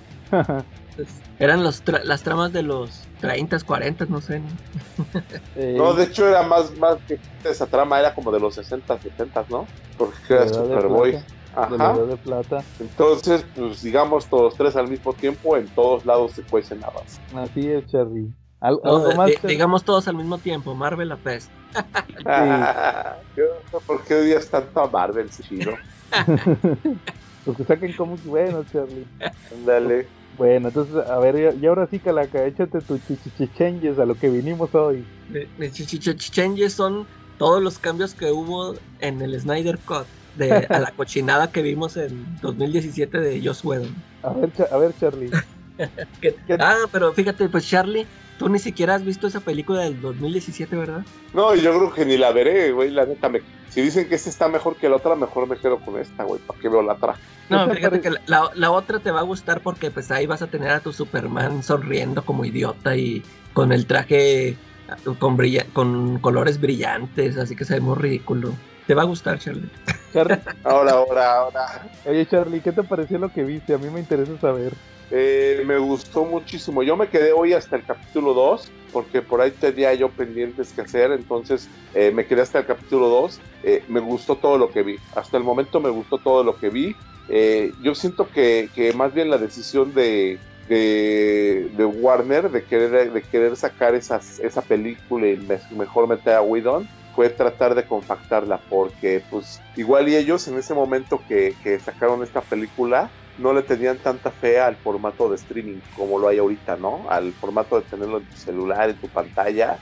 eh, y son cosas que ahorita por la pandemia aprendimos a manejar muy bien este año, ¿no? Entonces, eh, yo creo que a Warner sí le dio un poquito de frío, sacaron una película que durara mucho tiempo y la verdad, una película de cuatro horas en cualquier cine hubiera sido una decisión un poquito arriesgada, ¿no? Eh, eh, yo creo que de entrada hubiera decepcionado a muchos, de, hubiera hecho que muchos no lo hubieran visto por no tener el tiempo suficiente. No estoy hablando de trama, ni de calidad, ni de que estuviera buena o mala, sino simplemente de tiempo y vida moderna, ¿no? Eh, tú imagínate el Joe pre, o cualquiera de nosotros en una situación prepandemia donde las circunstancias laborales, familiares, sociales y todo eran muy diferentes, difícilmente ibas a encontrar un espacio de cuatro horas para ir al cine, ¿no? Entonces, Fíjate, es, no lo es ibas a muy, hacer. es muy interesante eso que dice Charlie. Joe, ¿tú, ¿tú qué opinas? O sea, ¿tú por qué crees que Warner no quiso sacar esta, esta película? ¿Sí sería por lo de la duración? No, pero a- es que a qué se refieren con que no quiso sacarla. So- o a sea, que eh, mejor a Whedon, ¿no? Para que hiciera, a John Whedon, para que hiciera la, la versión de él, ¿no? Pues es que todos sabemos lo que la crítica dijo de Batman contra Superman. Que Pero no le fíjate- gustó. Eh, Ajá. no le, ándale, no, no le gustó eso de la... Pero uno pensaría que eh, no este, le pidió a Whedon que hiciera todos esos cambios porque esta película era muy oscura, pero en realidad esta, el Snyder Cut no está, no está nada oscuro. A mí, a mí no me pareció oscura. O sea, no, no está así del mismo tono que el Batman contra Superman. Sí, no, es un poquito más. eh, pues es que yo creo que fue un proceso. Por eso era, por eso era Batman contra Superman el amanecer, Down of Justice, el amanecer. Era lo que explicamos en nuestro episodio de, Batman contra Superman, que pueden verlo, el tema principal ahorita en nuestra página de YouTube. Y recuerden suscribirse, denle una suscribida y una me gusteada y compártelo con sus amigos. Y entonces, este, lo que decíamos de que fue una evolución de los personajes.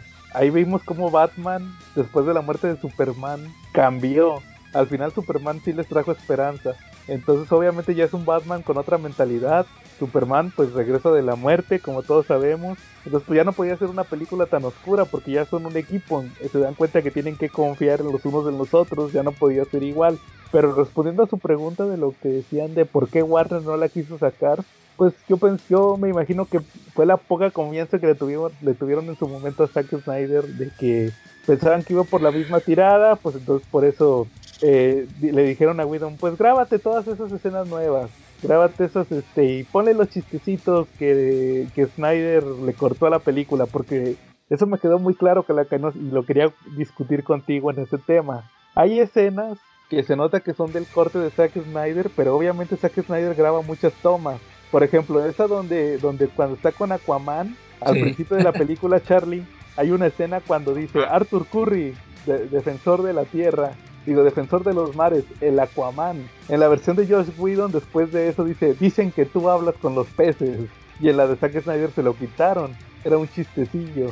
Igual también, eh, que yo recuerde, Charlie, de, la, de lo que tú viste, pues me parece que ya no hay tantos chistes, ¿verdad? Nada más era ese el que me acuerdo. Salen más adelante otros chistes, pero se, son, son de la versión de Whedon, o, sea, de la de Whedon, pero las grabó Snyder. ¿O tú qué opinas de eso, Calaca? Sí, es que, es que como tú dices, o sea, siempre siempre graban muchas tomas y ya, pues ya nomás dejan una. Porque sí, de hecho, eso lo de los peces, este, salió de, salía desde los trailers, desde cuando estaba Snyder.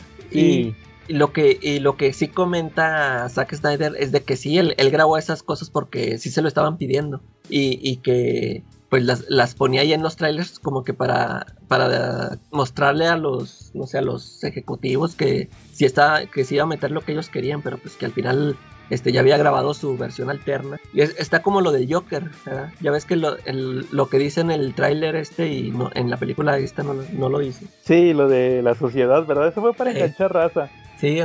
Sí, entonces Charlie, oye Charlie, yo te quería preguntar también, este, ¿era lo que esperabas ver o, o cómo te pareció lo que viste?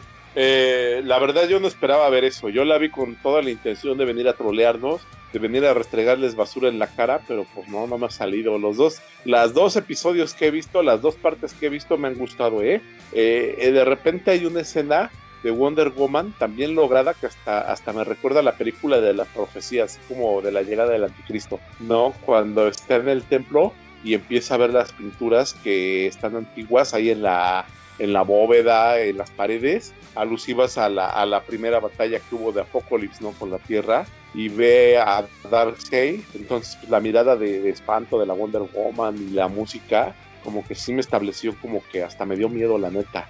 Era más ligada a una película de terror por el espanto, pero muy bien logrado la verdad eso. Me llama mucho la atención ver que a lo mejor esta película va a empezar a definir un poquito lo que es el futuro del cine, ¿no? Digo, con las cadenas de cine tambaleándose, eh, todo lo que está sucediendo ahorita, que no hay, no hay como que una probabilidad o una certeza de que vayamos a volver a la normalidad, eh, muy posiblemente empiecen a sacar ya también cada momento más eh, el estreno de películas en streaming, ¿no? Digo, ahorita pues se dio mucho el hype de que la estaban poniendo primero en 15, luego en 60, luego llegó hasta 300 pesos y aún así hay gente que la, que la renta, ¿no? Que la, que la renta y sin problemas, ¿eh? Entonces habría que ver cuánto le van a sacar en números a esta película, ¿no? En dinero. Yo ya estoy esperando que llegue el noticiero de lunes en la mañana para que ahí en, el, en la ahí nos digan cuánto recaudó no la película este fin de semana. Fíjate que nada más quería hacerles un comentario muy rápido en ese tema que estás diciendo, ahorita que lo estás tocando, el tema del dinero. Porque muchos están diciendo, no, pues es que la están rentando en 15 pesos y otros, no, la están rentando en 60. A Warner no le van a reportar ni 15 ni 60 pesos. Los 60 pesos fue error de Amazon. Es, hay que dicen que, fue error. Vamos a, vamos a suponer que fue error. Entonces ahí, ahí Amazon se apendejó. Ellos le tienen que reportar a Warner 300. Y, lo, y, lo, y, la diferencia la va a poner Amazon de su bolsa. Y en el caso... Y los Ajá. 15 son por un cupón, ¿eh? Exactamente, entonces Google no le va a reportar 15, le va a reportar le- 300. Se le ocurrió poner el cupón en la temporada donde salía el Snyder Cut. Exactamente, entonces al final va a salir de la bolsa de Google y le va a salir de la bolsa de Amazon. Entonces, pero Warner le van a pagar completa la película, más lo que cobra por tenerlas en las plataformas. Entonces, pues ojalá y le vaya bien porque he estado viendo mucha respuesta de la raza que la compró legal como nosotros. Menos yo. No, calaca, pues pues no que amas a, no que amas a Snyder. Pero fue culpa de ellos, Charlie. Charlie, hasta, hasta el último día, hasta el mero día, pusieron su precio, pues de ahí no los estaba esperando. Un día antes la filtraron, pues la tuve que ver. No, no pude resistirme. No, pero luego la rentaste 15 pesitos, ¿no? 15 pesitos. Pero como quiera ahí entra, ahí entra. Sí, al cabo, como dices, la van a reportar ellos. Sí, sí, no, yo también ya saqué mi copia alternativa, pero yo sí primero le pagué a Amazon.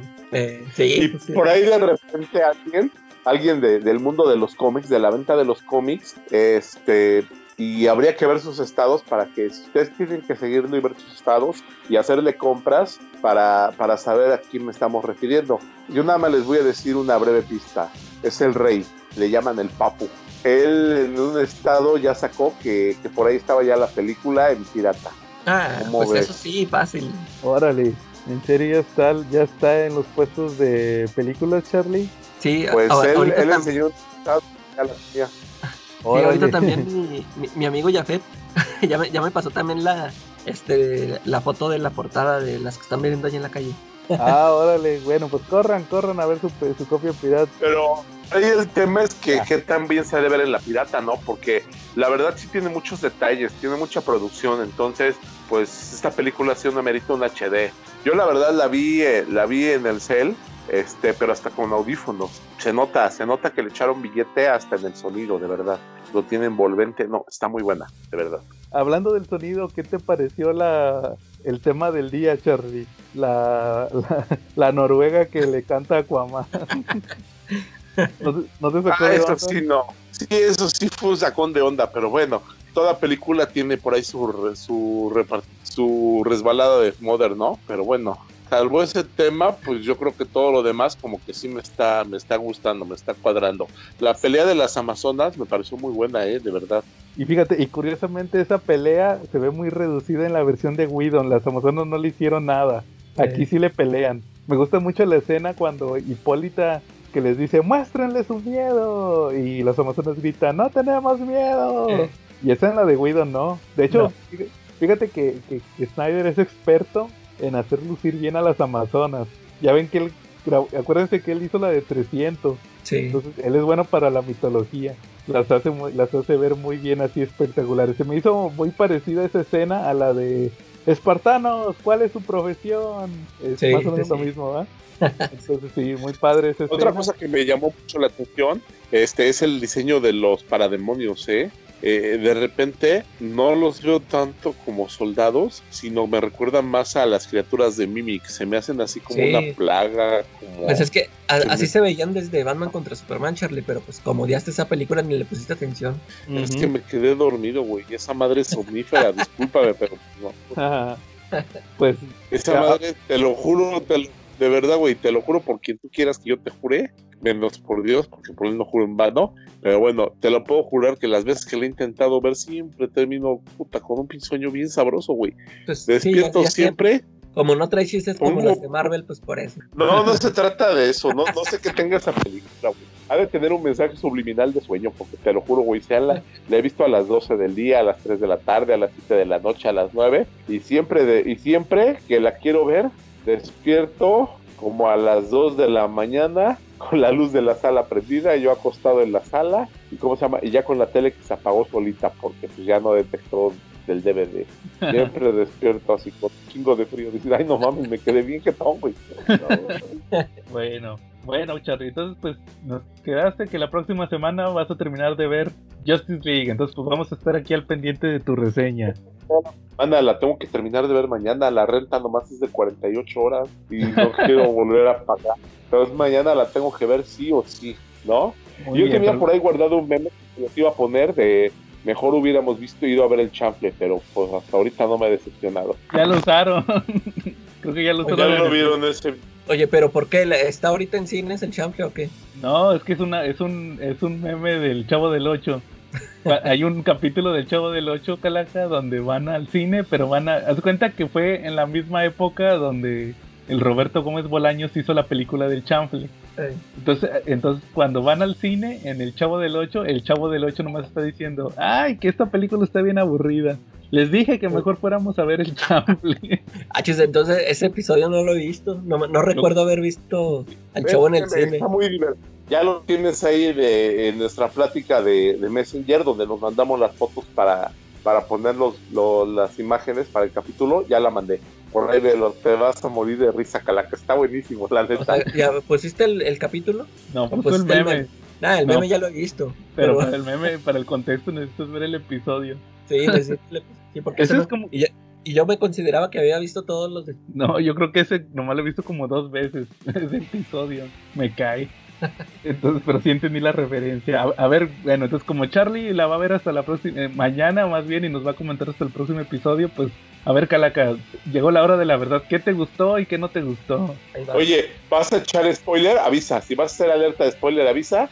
Porque en este mismo momento mejor apago, apago tu comunicación. La quiero No, mira, hasta, hasta la segunda, ahorita lo que voy a decir no, no va a llevar spoiler. Ahorita yo te digo que voy a este, sí, a, a mí sí- a mí sí me gustó la película, este me- sí, este, sí es una película totalmente diferente, todo, o sea, la, la trama es la, sabíamos que la trama era la misma, pero eh, cómo está contada, cómo te desarrolla los personajes, este, la, la música también, ya ves que yo comenté ahí que eh, a muchos les gustaba el, el inicio de la otra película con la cancioncita esta de Everybody Knows y, y ahorita con la que sale ahí con la de Lois Lane, esa, o sea, me parece mucho mejor.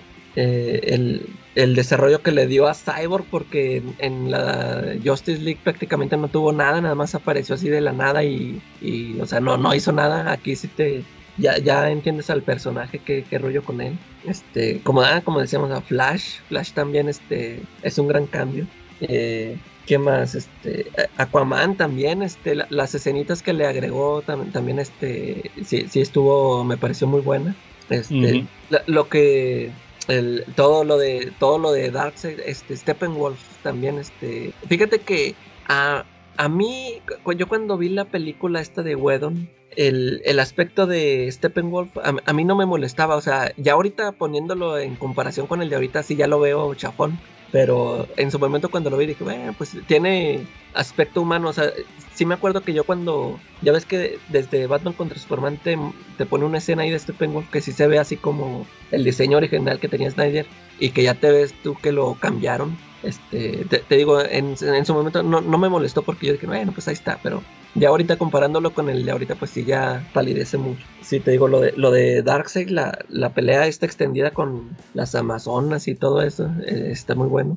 Y este, sí, te digo, en general, sí me gustó, le, le- le puse un, un 8 de calificación. Este, a mí me hubiera gustado eh, un 10 o terminar así de que no, la- es la mejor película, pero por ciertos detallitos que ahorita voy a comentarles que no, que no le puse el 10. Este, que ahorita ahora sí, con, con esos detalles sí voy a decir spoilers, Charlie, por si te quieres salir. Entonces ahí va, este, fíjate que lo que a mí no me, las cosas que me molestaron, este, el, el CGI en, en unas partes sí me brincó mucho, este, los fondos, hay unos fondos que sí los veo así muy sobrepuestos, o sea que sí, sí- sí te das cuenta tú que, que no es real, ¿no? Este, en, en la batalla esta de las Amazonas hay unas este, secuencias donde van este, con los caballos que se van moviendo. Ahí sí se me hizo así muy chafón el CGI. Ah, Cuando pero esa es alejando. la original. Ándale, sí, o sea, como yo dije, pues es de la original, ya, o sea, ya no le quiso meter ahí nada, ¿no? Ah, Eso te iba a decir de que como que la mayoría del presupuesto que le dieron para terminar el Snyder Cut, este, pues todo se le fue en, en, en mejorar a Steppenwolf y hacer a Darkseid. Y te digo, ya como que unas este, este, cosillas ahí ya no, ya no les metió mucha mano. Eso, eso que te digo del, del cuando van en los caballos. Y luego, por ejemplo, en este, esta escena de Flash cuando rescata a Iris, se me hizo bien chida. A mí me gustó mucho.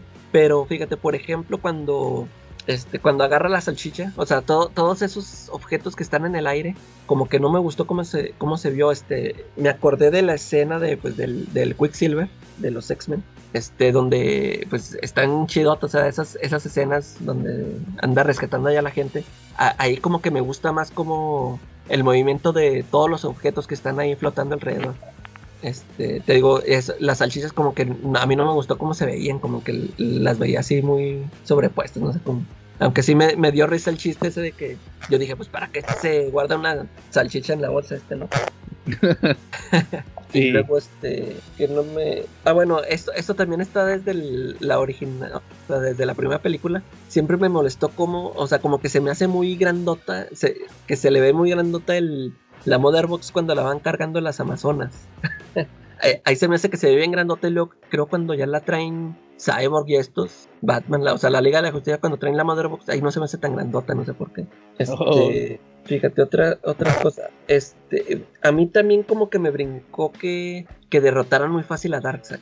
Aunque sí, este, pues es en sus tiempos de. Ahí, dicen que es un. es prácticamente un bebé. que no tiene los poderes de la fuerza omega. Y luego, este, eh, eso de que, pues, que, que, con un hachazo. Yo al principio yo pensaba que era un humano, pero es este Ares, ¿no? Es Ares, sí. Eh, sí, yo, yo dije, pues ese es un humano. ¿A poco un, un hacha lo, lo derrotó? Ya después, en la segunda vista ya dije, nada, es que es el, es el Ares. Es que se les olvidó que se pareciera a este cuate que salió en la de Wonder Woman. sí, yo nomás dije, pues es nomás un cuate con los cuernos. Este, un y está pelón. este, ¿qué otra cosa me...? Eh, bueno, esta, el, sí, la cancioncita esta de las, las noruegas, sí se me hizo así, dije, ay, ya duró mucho. y el, y el canto de las. Cada vez que salía Wonder Woman, este, las, las griegas estas, eh, pues, eh, o sea, me quedo mil veces con el tema de Wonder Woman, ¿no? Que el que sacaron desde Batman contra Superman. No sé por qué se la cambiaron. Pues como para darle más misticismo, yo supongo. y luego, fíjate, este, lo de el Martian Manhunter. Fíjate que a mí, no me gustó su el aspecto visual, como que como que no me gustó su el diseño. Este, fíjate que hace, este, ya ves que hace poco que mencion, que hablamos de la película de, ¿cómo se llama? Superman Man of Tomorrow que sale ahí este, el Martian Manhunter. Esa escena, no sé si te acuerdas cuando, sale la primera vez que se revela como extraterrestre. ya ves que se revela así en su forma así como de monstruo, ¿no? La, original, la, forma original que tiene.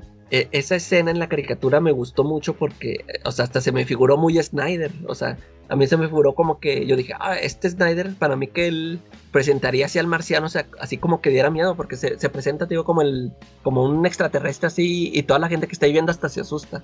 Y hasta le pusieron ahí una musiquilla que me gustó mucho cómo quedó esa escena. Ah, me hubiera gustado mucho que Snyder hubiera hecho algo así, porque ya ves que primero sale convertido como Marta Ken. Ahí, este, ahí, no, no entendí, o sea, como que para qué iba con, con Lois, o sea, porque haz de cuenta que toda la plática que tiene Marta con Lois o sea, si es muy de Marta, o sea, no, no hubo una pregunta que le hiciera así como que, como que yo dijera, ah, pues es que anda, quiere saber algo el marciano, que o le quiere, le quiere decir algo, o sea, no, nomás fue como a darle consuelo, no sé, algo así. Como que no, no, no me cuadró mucho que fuera, que fuera el Martian Manhunter disfrazado. Y luego también, este, al final cuando va con Bruce, este, se, se me hizo muy, este, muy extraña la reacción de, de Bruce, o sea, de que se levanta y, ¿qué, qué, en, qué te, ¿en qué te puedo ayudar? ¿Qué, tú, qué, qué se te perdió? ¿Qué? Ah, de cuenta que se, me sacó de onda porque, eh, pues al principio él anda buscando este héroes para, sino para reunir el, equipo. Y no y no sé si como que dijo no, pues ya tengo ya tengo mi equipo, tú ya ya no me importa si te metes o no, así lo vi así muy uh, muy ah, pues como quiera sí, ahí este voy a andar por aquí, sí, está, bien, está bien, se me sacó de onda esa esa reacción, o sea y por ahí yo, yo había leído que Snyder había dicho, según esto, que la idea original era que el que llegara era Green Lantern, pero era John Stewart, creo. Pero que no, no sé, creo que Warner no, no lo dejó ponerlo porque ya tenía planes para John Stewart, no sé para qué. Va a haber una serie en HBO Max. Todavía está en pie, ¿verdad? Eso creo. Algo así. Y de hecho, no sé si te fijas, en la, en la pesadilla sale Kilowog muerto. Ah, sí. Creo que era Kilowog. Sí, creo que sí era aquí. Sí, entonces, este, mira, fíjate, ahí te va lo que me gustó, lo que no me gustó y, un tercer apartado que creo que es lo que vamos a discutir al último. Fíjate, lo que me gustó mucho, las escenas que cambiaron, la de las Amazonas, la de Darkseid, también me gustó mucho, la pelea. También, como dices, creo que todos coincidimos en lo mismo, el desarrollo de Cyborg, el desarrollo de Flash. A, a Charlie, lo bueno es que no le va a tener, no le va a tocar ver las escenas del bigotazo. Las pero aunque yo pienso que son las que más le gustarían porque es como lo quiere ver a No, pero está bien feo ese bigotazo. Deforme. La de eh, eh, también las escenas de Flash, esas donde se ve bien raro. Las digo, perdón, las donde Flash se ve autista, que les digo que no estoy no me estoy burlando de la gente que tiene autismo, sino de que se me hacen muy ilógicas las escenas de Flash, esas que lo quieren ver así como tonto. No digo que la gente que sea autista sea tonta, pero me refiero a de que no sabes si es autista o, no da gracia a lo que dice Flash. Sí. Todas esas escenas las quitaron. ¿Sabes? Ya, me acordé de otra cosa que me decepcionó. A ver, dale. Eh, el, el Jim Gordon. O sea, fíjate que yo cuando vi la de Wedon, que ya es que nada más sale bien poquito, yo pensé que habían recortado sus escenas. Yo dije, no, se me hace que este las recortó y nomás lo sacó ese pedacito. Yo, yo pensé que aquí sí iba a salir mucho más y es prácticamente lo mismo. Porque ya ves que, o sea, pues al actor que escogió para Gordon y, luego creo que, ya ves que andaban ahí unas fotos que andaba haciendo ejercicio, que se andaba poniendo bien mamado. Y sí, o sea, pues no, o sea, sale bien poquito, casi no le dieron uso. O sea, y yo pensé que aquí sí iba a salir mucho más por lo, lo del tiempo, por lo de las cuatro horas. Sí, no, pues se quedó igual. Y este también. Oye. Ajá. Dale, Charlie. Oye, pero lo que yo sí me he dado cuenta, digo, ahí checando las redes, Twitter y Facebook y todo eso, Instagram, eh, me doy cuenta que la mayoría sí coinciden, en, mucha gente coincide en un punto que no les gustó de la película. Este, pero pues ya es un tema que no tiene nada que ver con la dirección de, de nadie. Más bien es un tema de, de, relaciones públicas. Amber Heard no la quieren, ¿verdad? Mm, no, pues, a mí me dio lo mismo. No, pues a, mí se me hizo que se vea re buena. Ah, Yo no tengo nada en contra de ella. Así. Oye, oye, Calaca, que por cierto, también están platicando, aprovechando, hay ahí como una contradicción, porque, porque Mera dice que sus papás se murieron en la guerra y en la de Aquaman es hija de Dove Laundry. Ah, ya, ya. Entonces, ya, fíjate que eh, a mí, sí, ya ves que a mí la película de Aquaman yo no soy muy fan de, no me, o sea, no, no me parece mala, pero a mí no, no me gustó, no es de mis favoritas, como que me abrumó mucho, no sé. Sí. Este, ¿verdad? O sea, pues ahí, ahí está, yo para mí, ya la considero, pues ahí está. A mí me gustó mucho visualmente unas partes, porque te digo que me abrumó de repente, que saca muchas cosas, este, como naves allá debajo del agua, no sé. Pero sí me acuerdo que me gustó mucho, eh, el, por ejemplo, los villanos, este, cómo se veían visualmente todo. O sea, muchas cosas sí me gustaron, pero por ejemplo, eso, si esos detallitos de la historia, pues, pues me van ya. Sí, no, ah, no, le doy contenido. No, me refiero a que si se logra el restore de Snyderverse, va a brincar eso, pero pues lo pueden solucionar como que, pues que a lo mejor eh, hablaba de su mamá y su padrastro, pues a lo mejor pueden inventar que la mamá de Mera se separó del rey. no, y fíjate, si, en caso de que se logre el, el Snyderverse, yo digo que va a ser este aparte. Este, va a salir, va a salir solo por HBO Max y, va, a formar parte de ese universo nomás, porque creo que hasta el mismo Snyder ya dijo, no, pues ya, o sea, Warner ya no considera mi, mis películas, ya no son canon, o sea, ellos ya fueron por otro rumbo. Y así, si él continúa su universo, ya va a ser este aparte, muy aparte de, lo que siga por allá. Aunque sean los mismos actores, Sí, o pueden aplicar también el barbarazo, que puede decir que su que, que Dolph Lundgren en realidad era su tío, pero como se murieron sus papás, pues la adoptó como hija y pues tiene que ser padre, ¿va? O sea, tampoco se rompan las medias, se puede solucionar eh. rápidamente. Entonces, te decía, que me gustó también, que fue más sutil la relación de Diana con Batman ya ves que ah, le, metieron esta escena de donde le acomoda el brazo y todo eso en la de Wedon, que eso la grabó Wedon. Sí. Ah, sí, que se eh, pelean que no, pues que tu novio esto y que tu novio no. Y este, y luego le acomoda el brazo ya después, y acá no, acá fue nomás del el, ratoncito, va, de que, ah, disculpa, disculpa, va. Eh. Que yo creo que ya eso fue sutil y lo poco sutil ya fue en Batman contra Superman cuando van al baile que, te acuerdas que luego que van a un museo y que le eh. dice algo de una espada y no sé qué va. Sí. Entonces ahí ya fue, o sea, ya se desarrolló. Luego también me gustó pues la escena final se me hizo. Te iba a platicar, Calaca, de la escena final, sin spoilerle mucho a Charlie. Que, que ahí tengo como que sentimientos encontrados. Porque ¿Lo de la es pesadilla? No, la, la batalla final, el desenlace de la batalla final, lo del portal, para que me entiendas. Ah, ya, ya. Que le avientan eso y Wonder Woman brinca. Y es una escena reciclada. Es la escena de cuando brinca en la original y le rompe la hacha a Steppenwolf. Es la misma escena. Sí. Ah, Y, es que de- de- sí, de hecho, sí, sí, este recicló, este, sí hay varias escenillas por ahí, ¿no? Que sí las, las recicló como, sí, porque ya ves que nada más, este, refilmó, bueno, filmó lo del, esto lo de la pesadilla, ¿no? Fue lo único que filmó. Y ya como que para meterle eso, pues usó, este, tomas que ya tenía ahí. sí, y de hecho, fíjate, nada más antes de continuar, eh, estaba viendo un video, que vean el- los videos de Te lo resumo así nomás, y ese cuate, este, ese un video que les puse, puso Sí. escenas de las dos películas juntas y, y sí se nota que son tomas diferentes. Sí. O sea, hay, hay, hay- el Snyder obviamente no usaba una sola cámara, usaba varias. Eh, Entonces, sí hay escenas que es la misma escena, pero desde otra cámara. ándale, sí. Sí, eh, de hecho, sí, esas que yo digo que sí son la misma escena, pero sí está, es, sí es otro ángulo. Aunque sean mínimos, así se nota que es otra cámara. A lo mejor tienen las cámaras pegadas, pero sí se nota un ángulo muy mínimo diferente. Sí. Y luego también, continuando con la batalla final, te decía que cuando Wonder Woman hace- se echa su brinco y su espadazo, que eso, que no voy a decir para no spoilear a Charlie, le cae a Darkseid. ¿Saben qué fue lo primero que pensé? Me acordé de Breaking Bad, del, de- del corrido de Heisenberg. Ah, ya, ya me acuerdo. Cuando, cuando vi que pasó eso, no, pero me refiero a que, ¿qué? Estos tipos se atrevieron a hacerle eso a Darkseid, no saben con quién están tra- tratando. Y me acordé del corrido de Heisenberg, el de estos compas ya están muertos, nada más nada les avisaron. Ese compa ya está muerto. No más no le han avisado. Por eso pasa la pesadilla, dije, pues por eso les cae este cuate, por jugarle al vergas con Darkseid. Entonces, este, pues sí pasa eso en la escena final, eh, como pues el desarrollo, todo eso estuvo muy chido. Eh, también lo del el robo de la Mother Box, ya ves que decían que pues, pues la dejaron sola y, y este cuate nomás llegó y se la llevó. Y acá se solucionó Ah, sí. mejor, ¿va? Sí, ah, sí, pues acá la dejan en la patrulla, ¿no? Sí. Y este, y que no me gustó, la cancioncita de Wonder Woman no me gustó, el reciclado que te digo que de repente sí se reciclan unas, pero, pero, pero así calcadas, va, o sea, nomás movieron el CGI, movieron el fondo, Sí. el CGI nomás lo cambiaron, este, ¿qué más no me gustó? Este, híjole, pues lo de Aquaman se quedó igual, casi casi, no cambió.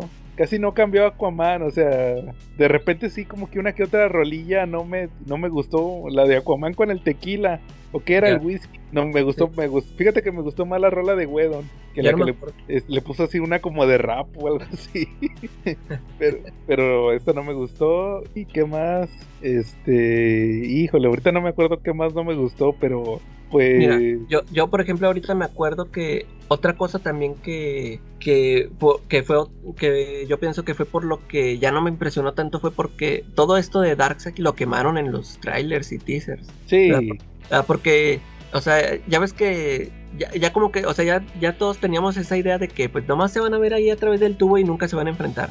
Pero sí apareció muchas otras veces más, pero pues nos lo quemaron todo en, digo, en todo eso donde apareció, ah, todo lo vimos ahí en los trailers. O sea, ya, ya ves que en el primer trailer que sacó del Snyder Cut, que empieza con Darkseid, o sea, ya nada más hubiera sacado esa imagen y ya, no, pero pues nos mostraron todo ahí cuando, hasta cuando sale ahí con Desad y con la abuelita y todo eso. Y, y ya, pues ya lo que salió después ya fue el- prácticamente lo mismo. Por eso, por eso también ya no impactó. Yo, yo me imagino que si nada más hubiéramos visto una escenita o que de plano no nos hubiera enseñado a darse, a- haberlo visto hasta en la película, pues hubiera ya, o sea, hubiera sido más este impresionante para mí. Sí, mira, y ahora sí, regresando al tema de lo que, lo raro, pues la primera era la de Mera, pero ya, lo, ya dije, pues se soluciona diciendo que Dolph Lundgren era su tío y que luego la adoptó, o que pues tenía que haber una, tenía sangre real y por eso le tenía que decir padre, o era su padre adoptivo, o sea, se soluciona muy fácil, esa es una.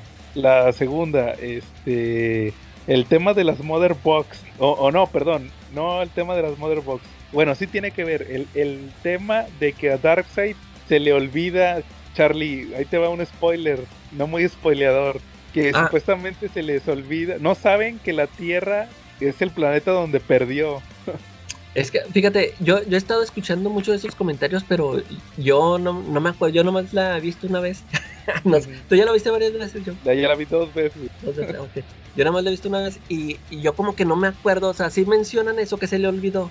O sea, para No. mí, sí, o sea, yo, yo me quedé con la idea de que pues fueron a la Tierra y, y ya, este, o sea, perdieron ahí, ahí se le quedaron las cajas y huyeron, pero no atacaban que porque estaba Superman, ¿no? O sea, No, hasta, no. Que, hasta que murió Superman ya fueron, no, ahora sí vamos por las cajas, ¿no? ¿Qué rollo? Yo creo que hay mucha gente que está confundiendo esas escenas. Ahí te va. Ellos pierden en la Tierra, se van, pero nunca regresan. Entonces muchos dicen, ¿por qué nunca regresaron a la Tierra? Ahí, ahí afectan dos, dos puntos. El hecho es de que la- los túneles para teletransportarse eran por las Mother Por Box. las- eh, por los- Ellos no pueden moverse sin Mother Box. La otra, eh, ahí te lo, te lo aclaran con Steppenwolf. Hubo una, cuando Darkseid lo hirieron, lo quisieron matar, le quisieron robar el trono. Por eso yo, yo supongo que hubo una guerra civil, se traicionaron entre los eh, nuevos dioses de Apocalypse, se quisieron chingar a Darkseid y al final Darkseid se los chingó a ellos y a Steppenwolf no lo mató, pero lo mandó a conquistar mundos. Ahora, eh, Steppenwolf no estaba cuando atacaron la Tierra en esta versión, no se ve ahí. No, no. Entonces él nunca supo que ese era el planeta donde, donde, donde perdió Darkseid. O sea, él O, nomás o sea, supo- o sea, el que, el, en- el que en sí en realidad no sabía era Steppenwolf, pues, ¿no? Sí, ándale. Este, ¿por qué Darkseid inmediatamente dice, ah, que, que cuando le dice, este es el mundo perdido, ¿por qué no se teletransportó inmediatamente? Porque al- la, una caja madre o dos cajas madres le daban la habilidad de teletransportarse entre el planeta. Él ocupaba las tres para abrir el portal. A- Ahora, ¿por qué la- las, las Mother Box estaban dor- dormidas? Las, las Mother Box estuvieron dormidas hasta que las despertó una Victor Stone, no, el papá de Victor Stone, y las otras se despertaron cuando se murió Superman. Entonces, hasta ahí fue cuando. Y le hablaron a, a Steppenwolf. Yo quiero suponer que había más cajas madres. Entonces, pues Steppenwolf, cuando. Ah, me habló una caja madre. Pues ahí voy. No, él no sabía que, que era la caja madre desde el planeta donde perdieron. Él nomás dijo, pues aquí hay una caja madre, aquí hay un planeta para conquistar. Entonces, eh, pero también está el punto de que reconoció que había amazonas y que había atlanteanos. Entonces, pues a lo mejor puede ser también que se perdió mucha información por el tema de la guerra civil. Y aparte, pues son muchos mundos, muchos... Acuérdate de que está en el multiverso sí. no solamente en el universo. A lo mejor se escucha mucha justificación, pero pues se puede ir solucionando conforme vaya avanzando la historia, ¿verdad? Sí, Todavía no Sí, porque sabemos. te digo, yo, yo cuando escuchaba todas esas quejas de que, ¿cómo que se le olvidó y que no sé? O sea, yo, yo no recuerdo que, que Darkseid haya dicho, ah, no me acordaba que, que no. O sea, pues yo, como que yo, eso lo dedujeron ellos mismos, ¿no? O sea, no lo dijeron ellos en una película. Sí, o sea, nada más sabían que había un mundo donde había antivida. Entonces, pues ahí, ahí habría que ver cómo se justifica eso, si es que sacan una, una secuela. ¿tú Ya no ves, ¿Tú, sí- Yo creo ¿tú que sí. crees que puede? ¿Eh? Yo creo en los milagros. Es que de- depende de, o sea, ahorita como decía Charlie, no de- depende del éxito que, que tenga. O sea, porque sí, ellos van a decir, pues nosotros hicimos lo que, o sea, lo que estaba pidiendo la gente, lo- se los dimos. ¿verdad? O sea, les vamos a permitir que Zack te- termine su película. Y ya si, ellos ven que sí funcionó, van a decir, no, pues entonces si ellos me están pidiendo el otro, pues también se los voy a dar porque pues fue un éxito. Pues ojalá que sí se, se, se vea ahí en los, en los números. Sí, y, y también el último misterio grande de la película, el tema de la pesadilla de Batman. Yo no sé tú qué opinas, Calaca. Todos pensábamos que la pesadilla que vimos en Batman contra Superman era por por si Batman no se hace amigo de Superman, nada más. Ah, sí, sí. Que iba a llegar la invasión eh, de Steppenwolf y ahí conquistaba la Tierra por Darkseid. Así nada más. Eh, Por eso Batman, porque pues suponíamos que Batman nunca confió en Superman. Por o sea, basándonos, basándonos 100% en Batman contra Superman. Pero ahora ya quedó perfectamente claro que no, la invas- invasión es inminente, ¿no? sí. En teoría, el futuro de las pesadillas es si aún si se hacen amigos o no se hacen amigos, llega la invasión. Pero, Es- pero es que sí, de- desde Batman contra Superman, sí te deja. Ya ves que Superman siempre le, le reclama a Batman de que se murió por tu culpa, algo así. O sea, le echa la culpa de que se murió Lois por. Sí, pero pues todos pensábamos que pues había muerto pues, pues por cualquier, en algún punto, ¿verdad? Pero ahora ya nos queda perfectamente claro que, que la invasión de Darkseid sucede. Sí, esa va a llegar a fuerza. Va a llegar a fuerza y este y ahora sí, ya sabemos que se muere Luisa Lane y, y Superman se vuelve, le echa la culpa a Batman por su muerte y, y Y ahora es sí que, que al- algo le menciona ahí Joker, ¿no? O sea, sí, también él le echa la culpa a, Batman. De que sí se murió también por, por su culpa. por su culpa, Como, sí, como que se tenía que morir él, algo así. Sí, o sea, es que todos pensábamos que en el momento en que se muere Superman, en Batman contra Superman, y, y detienen a Steppenwolf, se acaba la invasión. Y no, o sea, Sí. ahí ya descubrimos que el futuro de la, de la invasión de Darkseid es inminente. O sea, Es, el aún, es, es es el como principio. el ataque de Skynet.